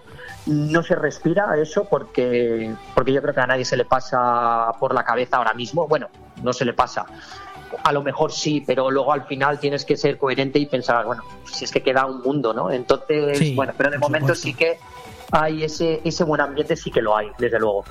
Yo te quería preguntar, porque has hablado de, la edad y tal, y has, has, estado en, tanto en segunda división como en, también en primera división. ¿Notas mucha diferencia en, en, lo que es en lo físico, sobre todo de, de jugar contra los rivales de preferente a segunda división o primera? ¿Se nota mucho el cambio? Eh, ya no es tanto en lo físico. Yo creo que la diferencia de las categorías está en, en la continuidad eh, que hay en, en, el juego, en la continuidad que hay en los ejercicios, en, en la concentración y atención. entonces, al final te haces a, a, la categoría en la, en la que juegas, ¿no? Entonces hay muchos futbolistas que están en categoría inferior que podrían perfectamente jugar en superior categoría y, seguramente se adaptarían sin, sin problemas. Y, yo creo que es sobre todo eso, porque nosotros creo en Benidorm tenemos un preparador físico extraordinario, que físicamente eh, trabajamos genial, ¿no? Y luego el hecho de estar en preferente hace que, pues, pues eso, ¿no? Que te adaptes a la categoría. Em, y además lo curioso es que no te das cuenta. Al final, eh, el fútbol te va llevando, cada cuando empiezas una pretemporada, empiezas a entrenar con unos compañeros que juegan a un nivel y te tienes que adaptar, no te queda otro remedio. Y claro, si no te adaptas, entonces pues no puedes, no puedes estar ahí. Sí, bueno, Manuel, ya para terminar, has tenido una larga trayectoria en muchísimos equipos, en, equipos, en el Albacete, Pontevedra, Alicante, Alcoyano, Sabadell, y tienes 38 años. Eh, ¿Tú sientes que esta puede ser tu última temporada o hay Manuel Gato para rato? Pues en base a lo que te he dicho antes, sí. Eh, que mi objetivo principal es ser feliz, estar a gusto, compartir cada entrenamiento y cada partido con, mis compañeros y, disfrutarlo. Mm. Mm, en ningún momento se me pasa por la cabeza. De hecho, este año lo que se me está pasando por la cabeza es mm, seguir y no uno ni dos años más. O sea, si es así, lo que pasa es que, bueno, no siempre es así, no todas las temporadas son mm. así, pero ahora mismo, como estoy tan a gusto y tan feliz, solo pienso en seguir y seguir disfrutando de ello. Pues me parece muy bien la, decisión que tomas, sinceramente, porque el tema de la edad es, relativo y si te encuentras a gusto y cómodo es lo más importante. Muchísimas gracias, Manuel, de verdad, ha sido un placer tenerte aquí en BOM Radio 4G y te deseamos muchísima suerte tanto a ti como al equipo para esta temporada y esperemos que dentro de unos meses estemos hablando contigo y soñando con, el ascenso. Todavía es pronto, pero bueno, esperemos que llegue abril, mayo y estemos hablando de eso. Seguro que será buena noticia. Ojalá sea así. A ver si llega ese momento. Muchas gracias a vosotros. Gracias, Manuel. Enseguida volvemos. Bon Radio. Nos gusta que te guste.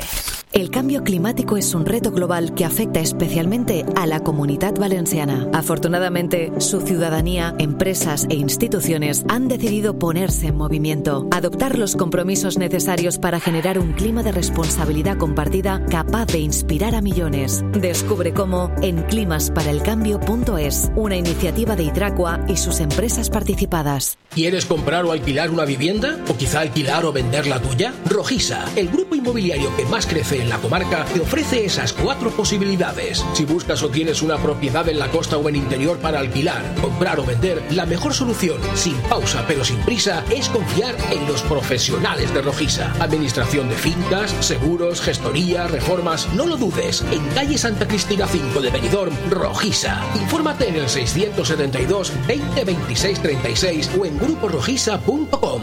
¡Anda! Eso que suenan son tus tripas, ¿verdad? Pues sí, tú. Tengo más hambre que el perro un ciego. ¿Y si pedimos unos bocatas? Pero qué bocatas ni qué bocatos. Lo mejor para quitar el hambre es ir al mesón el segoviano.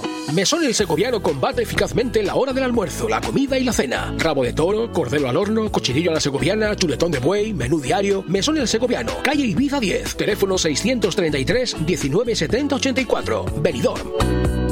Para gozar los aromas y el sabor del Mediterráneo en la Costa Blanca, Restaurante Club Náutico Marina Greenwich. Los menús de pescado, marisco y arroces elaborados por el chef Alberto Durá te sabrán a gloria. Y no dejes de probar los deliciosos cócteles en nuestra magnífica terraza abierta desde las 7 de la tarde, rodeado de un entorno espectacular con vistas a la bahía. Restaurante Club Náutico Marina Greenwich. Información y reservas al 673 75 89 17. En el puerto deportivo Campomanes, Restaurante Club Náutico Marina Greenwich. language. Racer, reformas y servicios integrales. Realizamos todo tipo de obra y reforma, ya sea pequeña o integral para tu vivienda o local. En Racer instalamos y reparamos aire acondicionado, calefacción y mucho más. Y para completar, servicio de mantenimiento de piscinas y jardinería. Te asesoramos con total garantía en todos nuestros servicios y trabajos. Infórmate en el 609 48 85 19 o en racerintegral.com. Racer, garantía de eficacia y servicio.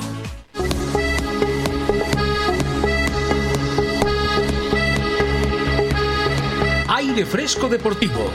Todos los lunes y viernes, la actualidad deportiva de 12 a 14 horas, de la mano de Joan Cintas.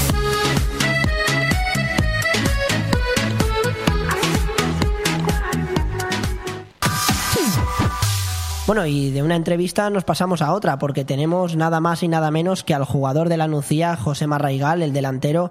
Muy buenas, Josema. Hola, muy buenas. Eh, bueno, tú comenzaste tu trayectoria en el, en el Murcia. Te quería preguntar cómo fue tu experiencia y sobre todo cómo fue tu debut, que nos cuentes a todos los oyentes cómo, qué sensaciones tuviste tras jugar el primer partido.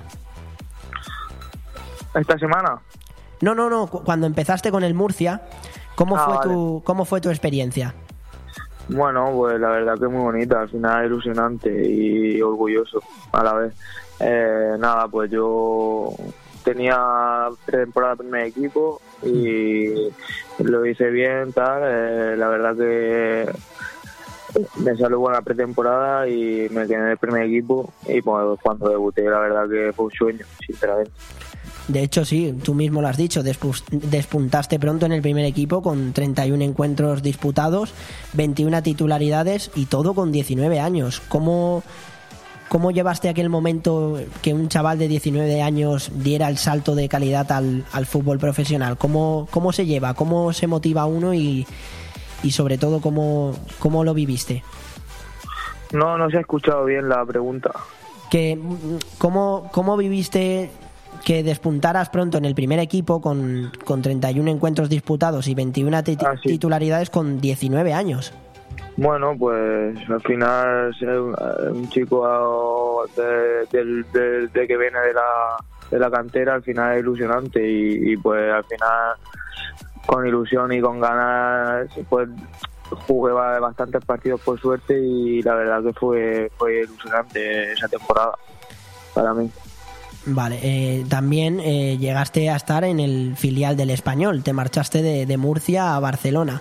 ¿Llegaste a entrenar con el primer equipo? ¿Llegaste a coincidir? Sí, bueno, eh, después del paso del Murcia firmé en el español y la verdad que sí, fue muy bonito vivir esa experiencia y sí, entrené varios, varios días con el primer equipo, sí. Bueno, ya hablando un poco en relación con, con el equipo que estás ahora, en la Nucía, eh, venís de empatar a uno Está muy- contra... ¿Me oyes bien? Sí, ¿no? ¿Me escuchas bien, Josema? Bueno, ¿Me escuchas ahora mejor, no? Puede ser. no se escucha ahora. ¿No se escucha? ¿Puedes puede repetir?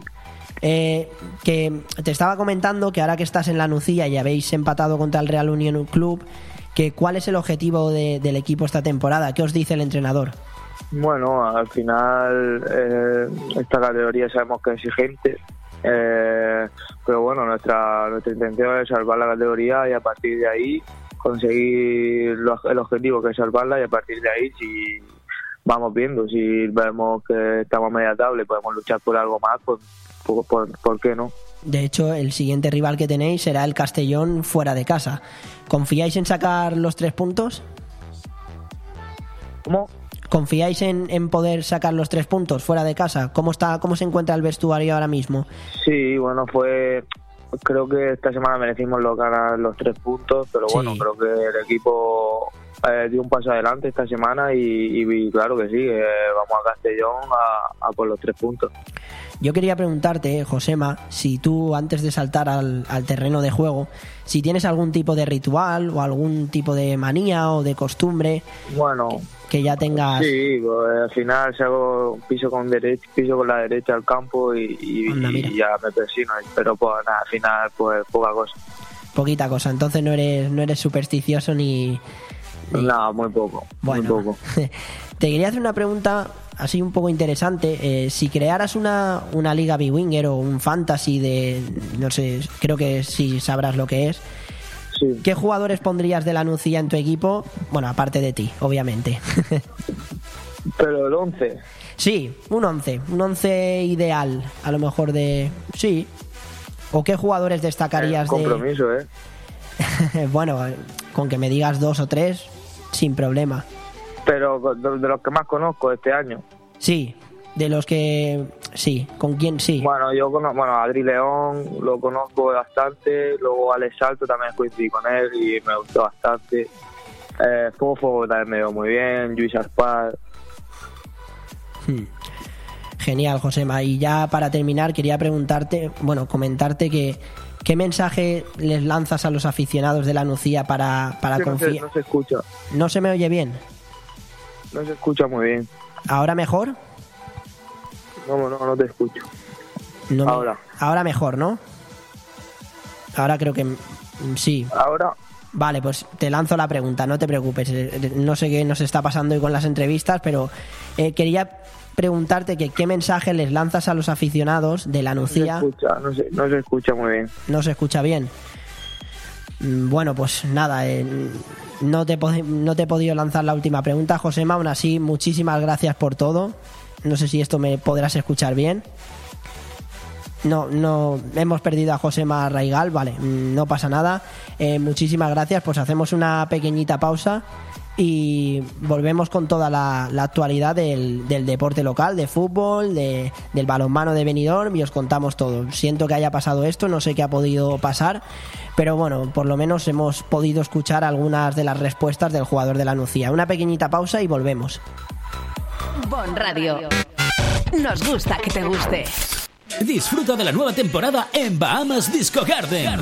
Abrimos todos los días de 8 a 8 con nuestras ofertas de 2x1 hasta las 10 de la noche. No te olvides del chupito de cortesía que ofrecemos como bienvenida, con la mejor música de nuestros DJs Roland Fernández, DJ Duco y DJ Munir. Ah, y este año tenemos algo muy especial para todos vosotros. Y vosotras, todos y todas. La nueva zona VIP con ofertas en botellas, gogos y más sorpresas que tendrás que venir a descubrir. Y recuerda que a partir de las 4 el mejor reggaetón para que nos acompañes todas las noches de este verano. Recuerda, Bahamas Disco Garden Benidorm. Benidorm. ¿Te gusta llegar a tiempo a tu destino? ¿Volver a casa tan cómodo y seguro como si fueras tú mismo el que conduces? Radio Taxi Benidorm. El mejor servicio a tu entera disposición. Descárgate nuestra aplicación Pide Taxi para el móvil y solicita un taxi de la manera más fácil. Visita nuestra web radiotaxibenidorm.com. Radio Taxi Benidorm 96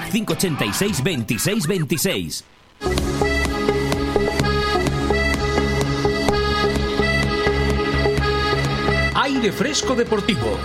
Todos los lunes y viernes, la actualidad deportiva de 12 a 14 horas, de la mano de Joan Cintas.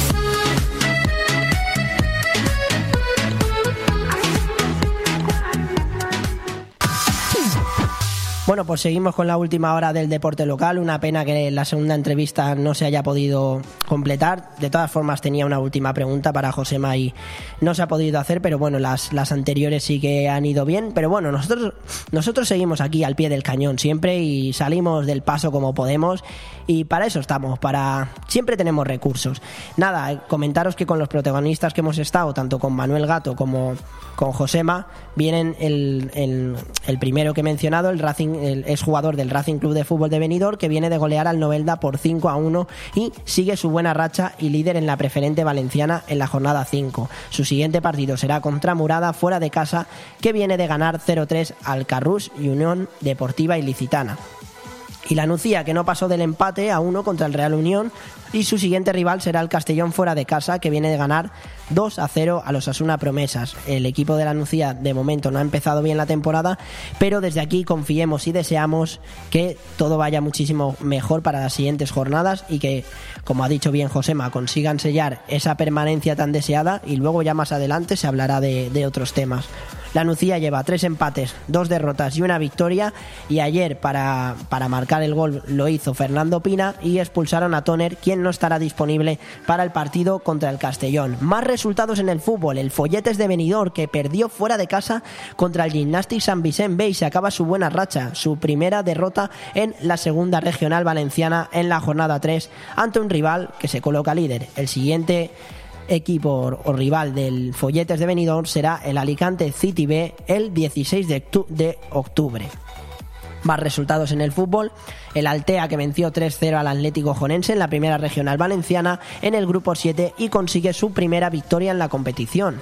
Su siguiente rival será el Intercity B que viene de perder contra el Atlético Benidorm, un Atlético Benidorm que ganó con solvencia y lleva dos victorias y un empate. Y más resultados del fútbol para terminar, el Calpe encadena su segunda derrota consecutiva en un partido que iba ganando, pero que el Carcaixent terminó remontando con un doblete de Alexandre. El siguiente partido del equipo calpino será contra la Unión Deportiva Castellonense en el grupo 3 de la jornada 6 de la preferente valenciana. Perdió el Calpe contra el Carcaixent 2 a 1 y nos vamos del fútbol al balonmano, como no, al venidor. El equipo venidorbense que consigue una nueva victoria por 33 a 29 frente al Batco Torrelavega en el Palau de Sports Lilla de Benidorm, pista que está resultando un fortín para los locales.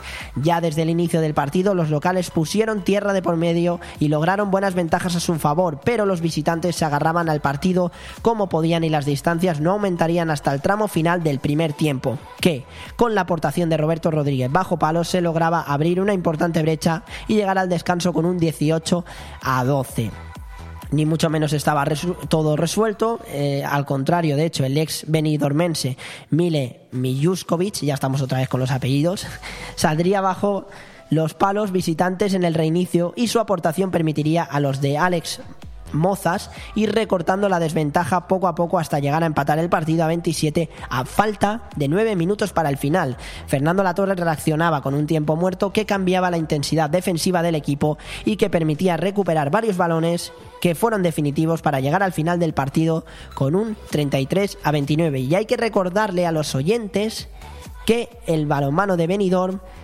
eh, se enfrentará este martes a las 7 menos cuarto en Zurich contra el Zurich, valga la redundancia, en la EHF European League. En el partido de ida, el equipo benidormense ganó 34 a 24 y tiene una ventaja de 10. El filial del Benidorm ganó 38-30 al Elda en la tercera jornada de la primera nacional. El equipo filial vuelve a sumar dos nuevos puntos contra un Elda que visitaba el Palau como líder tras llevarse también los dos primeros partidos con solvencia, pero que esta vez nada han podido hacer antes ante un partido muy serio de los de Benidorm que ya desde el arranque se hicieron con el marcador con una intensísima defensa y superando con mucha facilidad la defensa mixta sobre Juan Carlos Sempere que el entrenador visitante planteó desde el minuto inicial. La segunda parte todo, siguió igual y el Benidorm eh, trató de gol, gol, contragolpear rápido hasta los últimos 15 minutos donde ya solo manejaba la ventaja en el marcador que llegó a ser de hasta 11 goles. Pasamos a otro deporte, en el baloncesto, el Benidorm vence en su debut de la Liga EVA por 73-85 contra el Molina Basket dando la sorpresa fuera de casa con 17 puntos de Ortín Gómez. La próxima semana el Servigroup Benidorm descansará antes de volver a la competición liguera el 16 de octubre, te repito el día 16 de octubre, con un desplazamiento a la región de Murcia. Vencieron 82 a 59 eh, la salud de Archena, que es el próximo rival, que se ha colocado líder del grupo tras vencer al Jorge Juan de Castellón por nada más y nada menos que 82-59. Y hablamos del voleibol, hace el viernes pasado tuvimos a la capitana aquí en, en el estudio de BOM Radio 4G y desde aquí le deseamos muchísima suerte para la temporada que comienza este fin de semana, pero hay que hablar del equipo infantil a femenino Benialeix Benidorm. Ganó en su primer partido al Club Voleibol Shatiba a domicilio por 3-1, 25-17, 20-25, 25-15 y 25-18. Un primer partido donde hubieron muchos nervios y muchas lesiones. El equipo llegaba con muchas lesiones, pero se saldó al final con saques muy positivos y grandes defensas. No nos olvidamos del infantil Playas Benidorm B masculino, que venció en su primer partido de liga en casa con una gran afición contra el Servalia Fabraquer Campello por 3-2. Y para terminar el deporte local, en el rugby comenzó ya la división de honor de rugby para la Vila y la verdad es que nos duele decir esto, pero perdió ante el Recoletas Burgos por 69 a 8, una derrota muy dolorosa para la Vila en su estreno en la división de honor. Hacemos una pequeñita pausa y nos vamos con la anécdota del día. Me ha parecido muy interesante la anécdota de hoy, pero para eso tienes que esperar, o sea, te tienes que quedar y me tienes que escuchar. El programa, la verdad es que está saliendo rodado. Dos entrevistitas, el deporte nacional, deporte local. Yo estoy más que satisfecho y espero que tú también. Una pequeñita pausa y volvemos enseguida. Bon Radio. Nos gusta que te guste. Llega la 34 edición del Oktoberfest del CCC, el más antiguo y auténtico de la comunidad. Desde el 5 al 16 de octubre, en la carpa del parking de la Ciudad Deportiva Camilo Cano en La Lucía. Disfruta cada día desde las 6 de la tarde de la mejor música en vivo con los Steinbergar, auténtica comida bávara y las cervezas alemanas más famosas del mundo, con terraza de 500 metros cuadrados y ocio recreativo para niños. Los días 9, 12 y 16 de octubre, abierto desde las 12 de la mañana. Reservas para grupos entrando en ccc-calpe.es o en el teléfono 645 80 3988. La entrada es gratuita. Organizado por Creative Club Calpe en colaboración del Ayuntamiento de la Nucía. Necesito hablar contigo. Tengo que contarte algo. Tenemos que hablar. Sea lo que sea, díselo en Restaurante Juan Abril, porque no hay otro sitio igual donde todo sabe y sienta mejor, como nuestros arroces, carnes y pescados frescos de la bahía. Restaurante Juan Abril, Paséis del Mediterráneo 14, Altea. Reservas al 96 584 37 22. Restaurante Juan Abril, la cocina española de siempre, donde todo te va a saber mucho mejor. Con el frío no se juega. Y como decían en aquella serie, hoy en invierno debemos protegernos. Y por eso en Benicolchón nos anticipamos. Por la compra de tu colchón de la gama de ensacados, te regalamos un nórdico bicolor reversible de primera marca y una almohada visco para hacer tu sueño realidad. No lo dudes y ven a Benicolchón. Financiación a tu medida, transporte y montaje gratuito con entrega inmediata. Benicolchón en Villajoyosa, Benidorm y en carretera Benidorm Altea junto al cruce del Albir. Infórmate en benicolchón.com. Sí, esa es la esencia. Elmundofinanciero.com. Más de 75 años ofreciendo la información económica y financiera más solvente.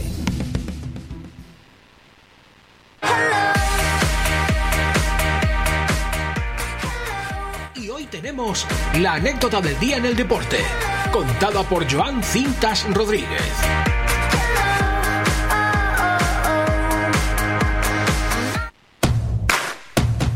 Me ha parecido interesante hoy destacar esta anécdota del día y es que ayer fue un día muy especial para María Sole Ferriere Caputi, de 31 años, para ella, para Italia y para el fútbol y sobre todo para todas las mujeres del mundo.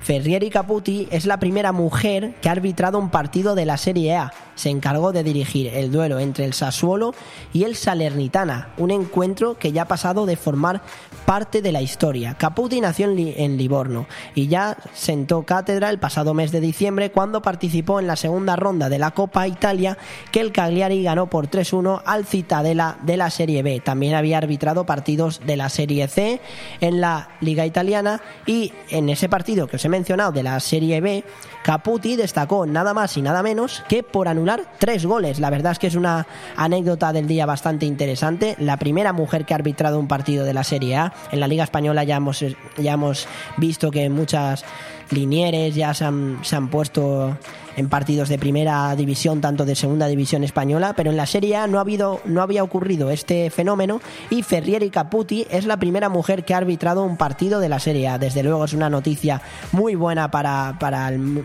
para las chicas que sigan introduciéndose así en el mundo del deporte porque creo que hay que darles voz y creo que es tanto en el fútbol como en el baloncesto como en otros deportes como el tenis, el badminton, tenemos muchas referentes en, España. En este caso es la anécdota del Día de Italia, pero lo he querido destacar. Pero en España tenemos muchísimos referentes. En el badminton Carolina Marín, en natación Mireia Belmonte y creo que las mujeres están, están pisando fuerte y me parece una noticia muy, muy buena para Italia y que seguro que a Alessandro también le gustará eh, saber que una colegiada como Ferrieri Caputi, María Sole Ferrieri Caputi, dirigió el partido entre el Sassuolo y el Salernitana. Esta es la anécdota del día de hoy. Hacemos una pequeñita pausa rápida y enseguida estamos con el MVP de, de la jornada, que hoy promete, sin ninguna duda, promete y os va a sorprender.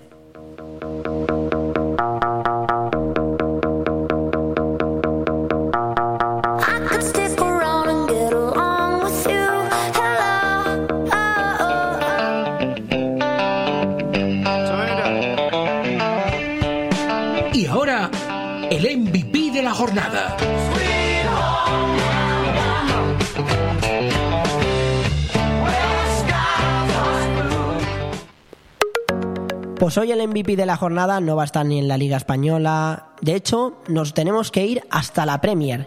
Y voy a mencionaros el nombre. Leandro Trossard firmó su nombre en los libros de historia de la Premier League. Marcar un gol en Anfield no es fácil, ni muchísimo menos. Y dos, es prácticamente decir, en un estadio como el del Liverpool, que ruge siempre con, con el himno del You Never Walk Alone, pues es bastante complicado. Pero tres, lo hizo el pasado fin de semana con el Brighton, Leandro Trossard, para dar un punto a su equipo en Anfield. Solo lo han hecho tres futbolistas. Y es que el jugador belga del Brighton and Hove Albion metió los tres tantos de los Seagulls ante el Liverpool de Jürgen Klopp. Y como bien he dicho, tres goles que sirvió para rescatar un punto de Anfield. Y sinceramente creo que Trossard marcó los goles más importantes. El 0-1, el 0-2 y el 3-3. Este es el más importante de todos, aunque bueno, el 0-1 también es complicado para, para dar ventaja a su equipo. eh, y el 3-3 con el que se llega al final del encuentro y consigue dar ese puntito que sabe a oro para el Brighton y un Liverpool que, como he comentado al principio del programa, no ha empezado bien la temporada. Solo dos jugadores anteriormente marcaron tres o más goles ante el Liverpool en Anfield en la Premier League. Y aquí está Joan para recordártelo siempre, porque si no, no estaría aquí delante del micrófono.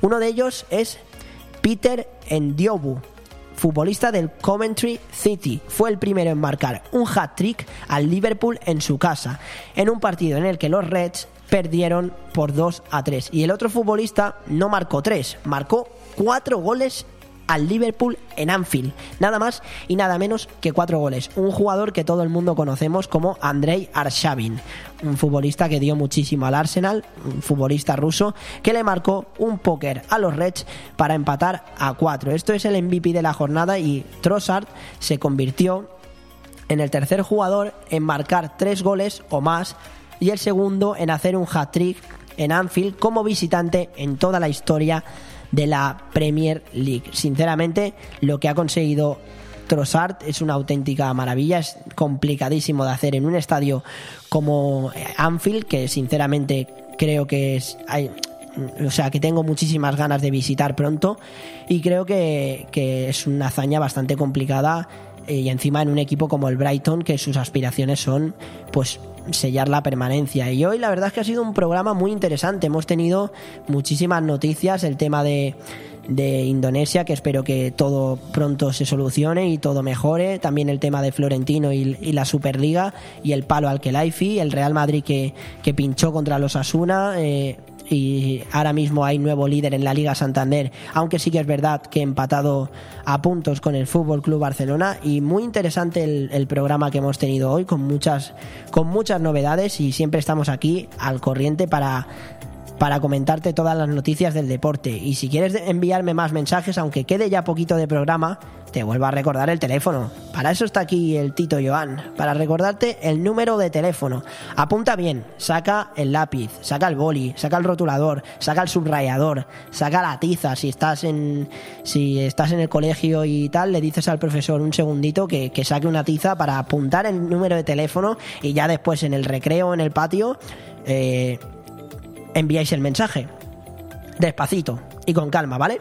660 639 171. Te lo repito de nuevo, más calmado. 660 639 171. Más noticias que hemos comentado hoy: el recital de Haaland ante el United en el derby de Manchester y los rivales de, los equipos españoles en la Champions, como el Shakhtar para el Real Madrid el Sevilla que se enfrentará al Dortmund, estos dos partidos el miércoles a las 9 de la noche, y el Barcelona contra el Inter, que ya ha viajado a Italia, el, el, conjunto de Xavi Hernández, a las 9, y el Brujas Atlético de Madrid a las 9. También recordaros los partidos de Europa League, sobre todo de los equipos españoles de este próximo jueves. El Betis se enfrenta nada más y nada menos que a la Roma de José Mourinho, una, una Roma que hemos comentado que el técnico portugués vio el triunfo del equipo italiano ante el Inter en un autobús. Es que me parece súper curioso. Y la Real Sociedad se enfrenta este jueves a las 7 menos cuarto, nada más y nada menos que al Sheriff. Nos acordamos muchos de, de este equipo. De hecho, yo el año pasado estuve viendo el Real Madrid Sheriff en el Bernabéu y ganó 1-2 el Sheriff al Real Madrid en el primer primero o segundo partido, creo que el segundo partido sí de la fase de grupos fue y venció el Sheriff al Real Madrid por 1-2. Más noticias te hemos comentado en el baloncesto los resultados de la Liga Endesa, esa victoria importante del Barcelona que se resarce de la derrota que tuvo en Gran Canaria y del Real Madrid que hay un, jugador que está brillando muchísimo como el alero bosnio Musa que cosechó 22 puntos, 4 rebotes y 4 de 6 en triples. En tenis, Djokovic venció en el ATP de Israel ante Cilic en la final por 6-3 y 6 4 y es su tercer título del año tras Roma y Wimbledon. En la sección de motor, Alejandro Martín, la verdad es que se ha enrollado bastante y nos lo ha explicado a la perfección. A mí me ha dado tiempo a eso, a tomarme un cafecito, tomarme un pincho tortilla, e ir al baño, he aprovechado, pero lo ha explicado siempre fenomenal. Te recuerdo que en Moto 3 ganó Denis Dodja, que sumó en Tailandia su tercera pole del año, y que le acompañaron Jaume Masia y Ayumu Sasaki. Y te recuerdo que el próximo fin de semana, el 9 de octubre a las 7 de la mañana, se celebra el GP de Fórmula 1 en Japón, en el circuito de Suzuka. Hay más noticias en, en otros deportes. Carolina Marín, que cayó en semifinales del Open de Canadá ante la taiwanesa Sung y muchísimos más deportes hemos hablado hoy, así que si no has escuchado el programa, te recuerdo que esta noche de 9 a 11 lo podrás volver a escuchar en directo. Así que si te has perdido ahora porque estabas trabajando, porque es lunes, porque es principio de semana, porque a todos nos cuesta, la verdad, a todos nos cuesta siempre arrancar, eh, más que a lo mejor a, a los coches de Williams de Fórmula 1. Eh, nos cuesta siempre arrancar un poco, pero siempre estamos aquí al pie del cañón informándote de todo el deporte, tanto nacional como local. Que es que hoy hemos tenido, no uno, sino do, dos entrevistas. Me parece sensacional. Hemos tenido al jugador del Racing Club de Fútbol Venidor, Gato, Manuel Gato, y al jugador de la Nucía que no hemos podido escucharle al final con la última pregunta, pero que aún así ha quedado una entrevista sensacional como es José Marraigal y desde aquí les deseamos muchísima suerte. Os recuerdo los partidos de los equipos de fútbol locales. El Racing Club de Fútbol Venidor que venía de golear al Novelda por 5 a 1 se enfrentará contra Murada fuera de casa el siguiente fin de semana. Y la Nucía, que no pasó del empate a uno contra el Real Unión, su siguiente rival será el Castellón también fuera de casa. El Folletes de Benidorm, que sorprendió porque perdió por primera vez fuera de casa contra el Gymnastic San Vicente que se coloca líder de, este, de esta segunda regional valenciana, y que su siguiente rival será el Alicante City B, el Alicante City B el 16 de octubre. O sea que este fin de semana el Folletes de Benidorm no tiene partido y hay parón. El Altea ganó 3-0 al Atlético Jonense y su siguiente rival será el Intercity B, que viene de perder contra el Atlético Benidorm. Y por último en el fútbol, te recuerdo que el Calpe perdió contra el Carcaixent 2-1 y que el siguiente partido será contra la Unión Deportiva Castellonense. Y no nos, no nos olvidamos, ni mucho menos, mm, por supuesto, y lo hemos destacado, del balonmano de Benidorm, que desde aquí le deseamos muchísima suerte para el partido de mañana contra el Zurich. Te recuerdo la hora a las 7 menos cuarto en el partido de vuelta de la EHF European League contra el Zurich y el Benidorm tiene una ventaja de 10 puntos. Desde aquí, muchísima suerte para el equipo de, de Benidorm y que seguro que consiguen esa deseada clasificación. Mañana será un día muy importante para Benidorm. Esperemos que, que todo vaya bien, que el equipo consiga vencer o mantener esa ventaja que cosechó en el partido de ida y que, y que sin ninguna duda supuso un, un lleno absoluto en el, en el pabellón. Y también hablar del. y que seguro que mañana consiguen esa victoria tan, tan deseada o consiguen por lo menos mantener esa ventaja de nada más y nada menos que 10 puntos. También jugó el filial este fin de semana y ganó 38 a 30 al Elda en la tercera jornada de la Primera Nacional. Y el equipo filial que vuelve a sumar dos puntos.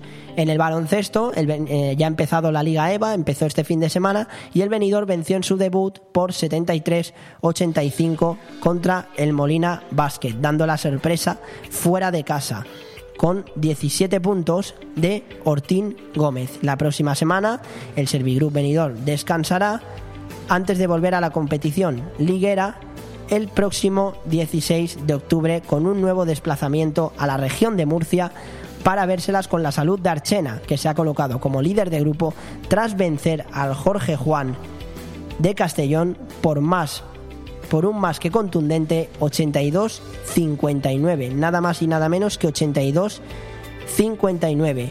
Y el Calpe de baloncesto también cosechó su primera victoria contra el Carolinas en casa, primera jornada y primera victoria de la temporada. Aunque el equipo no estuvo acertado desde el exterior, consiguieron esos deseados puntos para seguir compitiendo bien en la Liga EVA.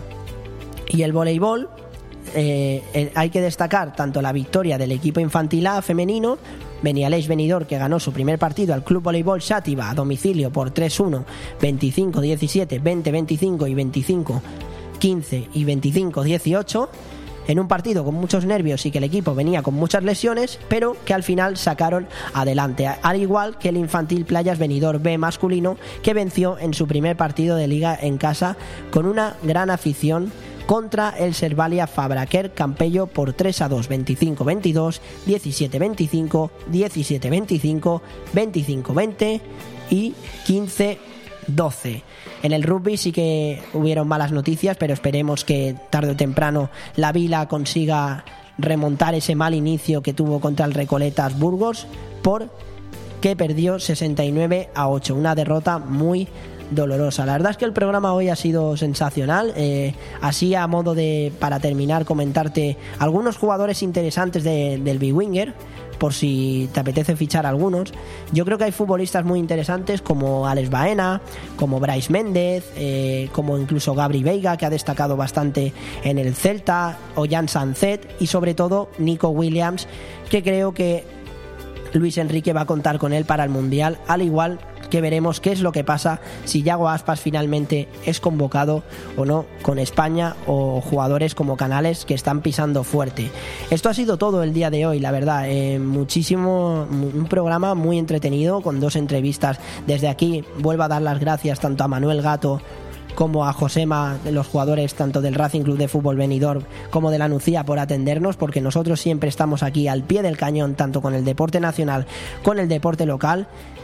Ha sido triste comenzar el programa hablando de la tragedia de Indonesia. Desde aquí esperemos que todo mejore y que, y que el- sobre todo las personas que estén graves en el hospital consigan recuperarse pronto, porque estas noticias siempre duelen sinceramente en el alma. Y te recuerdo el MVP de la jornada que ha sido mm, en este programa de hoy, Leandro Trossard, que marcó un hat-trick contra el Liverpool en Anfield en el partido de la Premier League con el Brighton empatando a tres en el estadio del Liverpool, en, en Anfield. También lo habían conseguido otros jugadores como Peter Ndiobu, futbolista del Coventry City, o nada más y nada menos que Andrei Arsavin, el futbolista ruso del Arsenal, que le marcó un póker a los Reds para empatar a cuatro. Bueno, la verdad es que Alessandro ha quedado un programa ideal. Para ser lunes hemos empezado muy fuerte, nunca mejor dicho, porque veremos a ver la manivela si la conseguimos arreglar o no, porque madre mía, lo, si, menos mal que nos han dejado abierta la segunda puerta, si no nos quedamos aquí encerrados y tendríamos que saltar por la ventana o, o algo. Pero bueno, siempre, siempre al pie del cañón y siempre siempre con muchísima alegría y con muchísima pasión de hacer estos programas deportivos del deporte nacional y local. Te recuerdo que esta noche me vuelves a escuchar. Si no has tenido suficiente con estas dos horas, me puedes escuchar esta noche también. De 9 a 11 de la noche. Y el viernes volvemos de nuevo también de 12 a 2 y de 9 a 11. La verdad, muy contento de hacer estos programas siempre, con mucha ilusión, hablándote del deporte nacional y del deporte local porque desde aquí siempre le vamos a dar muchísima voz a los equipos de la comarca. Creo que el venidor de balonmano está haciendo algo histórico y desde aquí esperemos que, que, consiga clasificarse y que consiga hacer un buen papel en Europa. Estaremos sin ninguna duda apoyando al equipo, yendo a varios partidos y de hecho pronto el partido de, de Liga Sobal que tiene el venidor, mmm, bueno, pronto aún queda bastante, pero es contra nada más y nada menos que el Barcelona, un partido que comentaremos muy a fondo. Desde aquí muchísimas gracias a, a todos a todos por, por, escucharnos un día más aquí en Aire Fresco Deportivo, de la mano de, de, este servidor, de Joan. Que espero que te hayas informado de todo, que te hayas entretenido, que hayas pasado un buen rato, que las entrevistas han salido de lujo, hemos salido al paso siempre como, como, como buenos toreros, hemos salido ahí eh, fenomenal al paso y en, me ha parecido muy interesante todo lo que nos ha contado tanto Manuel Gato como Josema, jugadores del Racing Club de Fútbol Benidorm y de la Nucía. Tendremos protagonistas de este estilo de eh, equipos de, de la comarca como tuvimos el pasado viernes a la capitana del voleibol de Benidorm. Muchísimas gracias a todos por escucharnos un día más. Espero que te hayas entretenido y hayas disfrutado de todo el deporte este viernes más y mejor.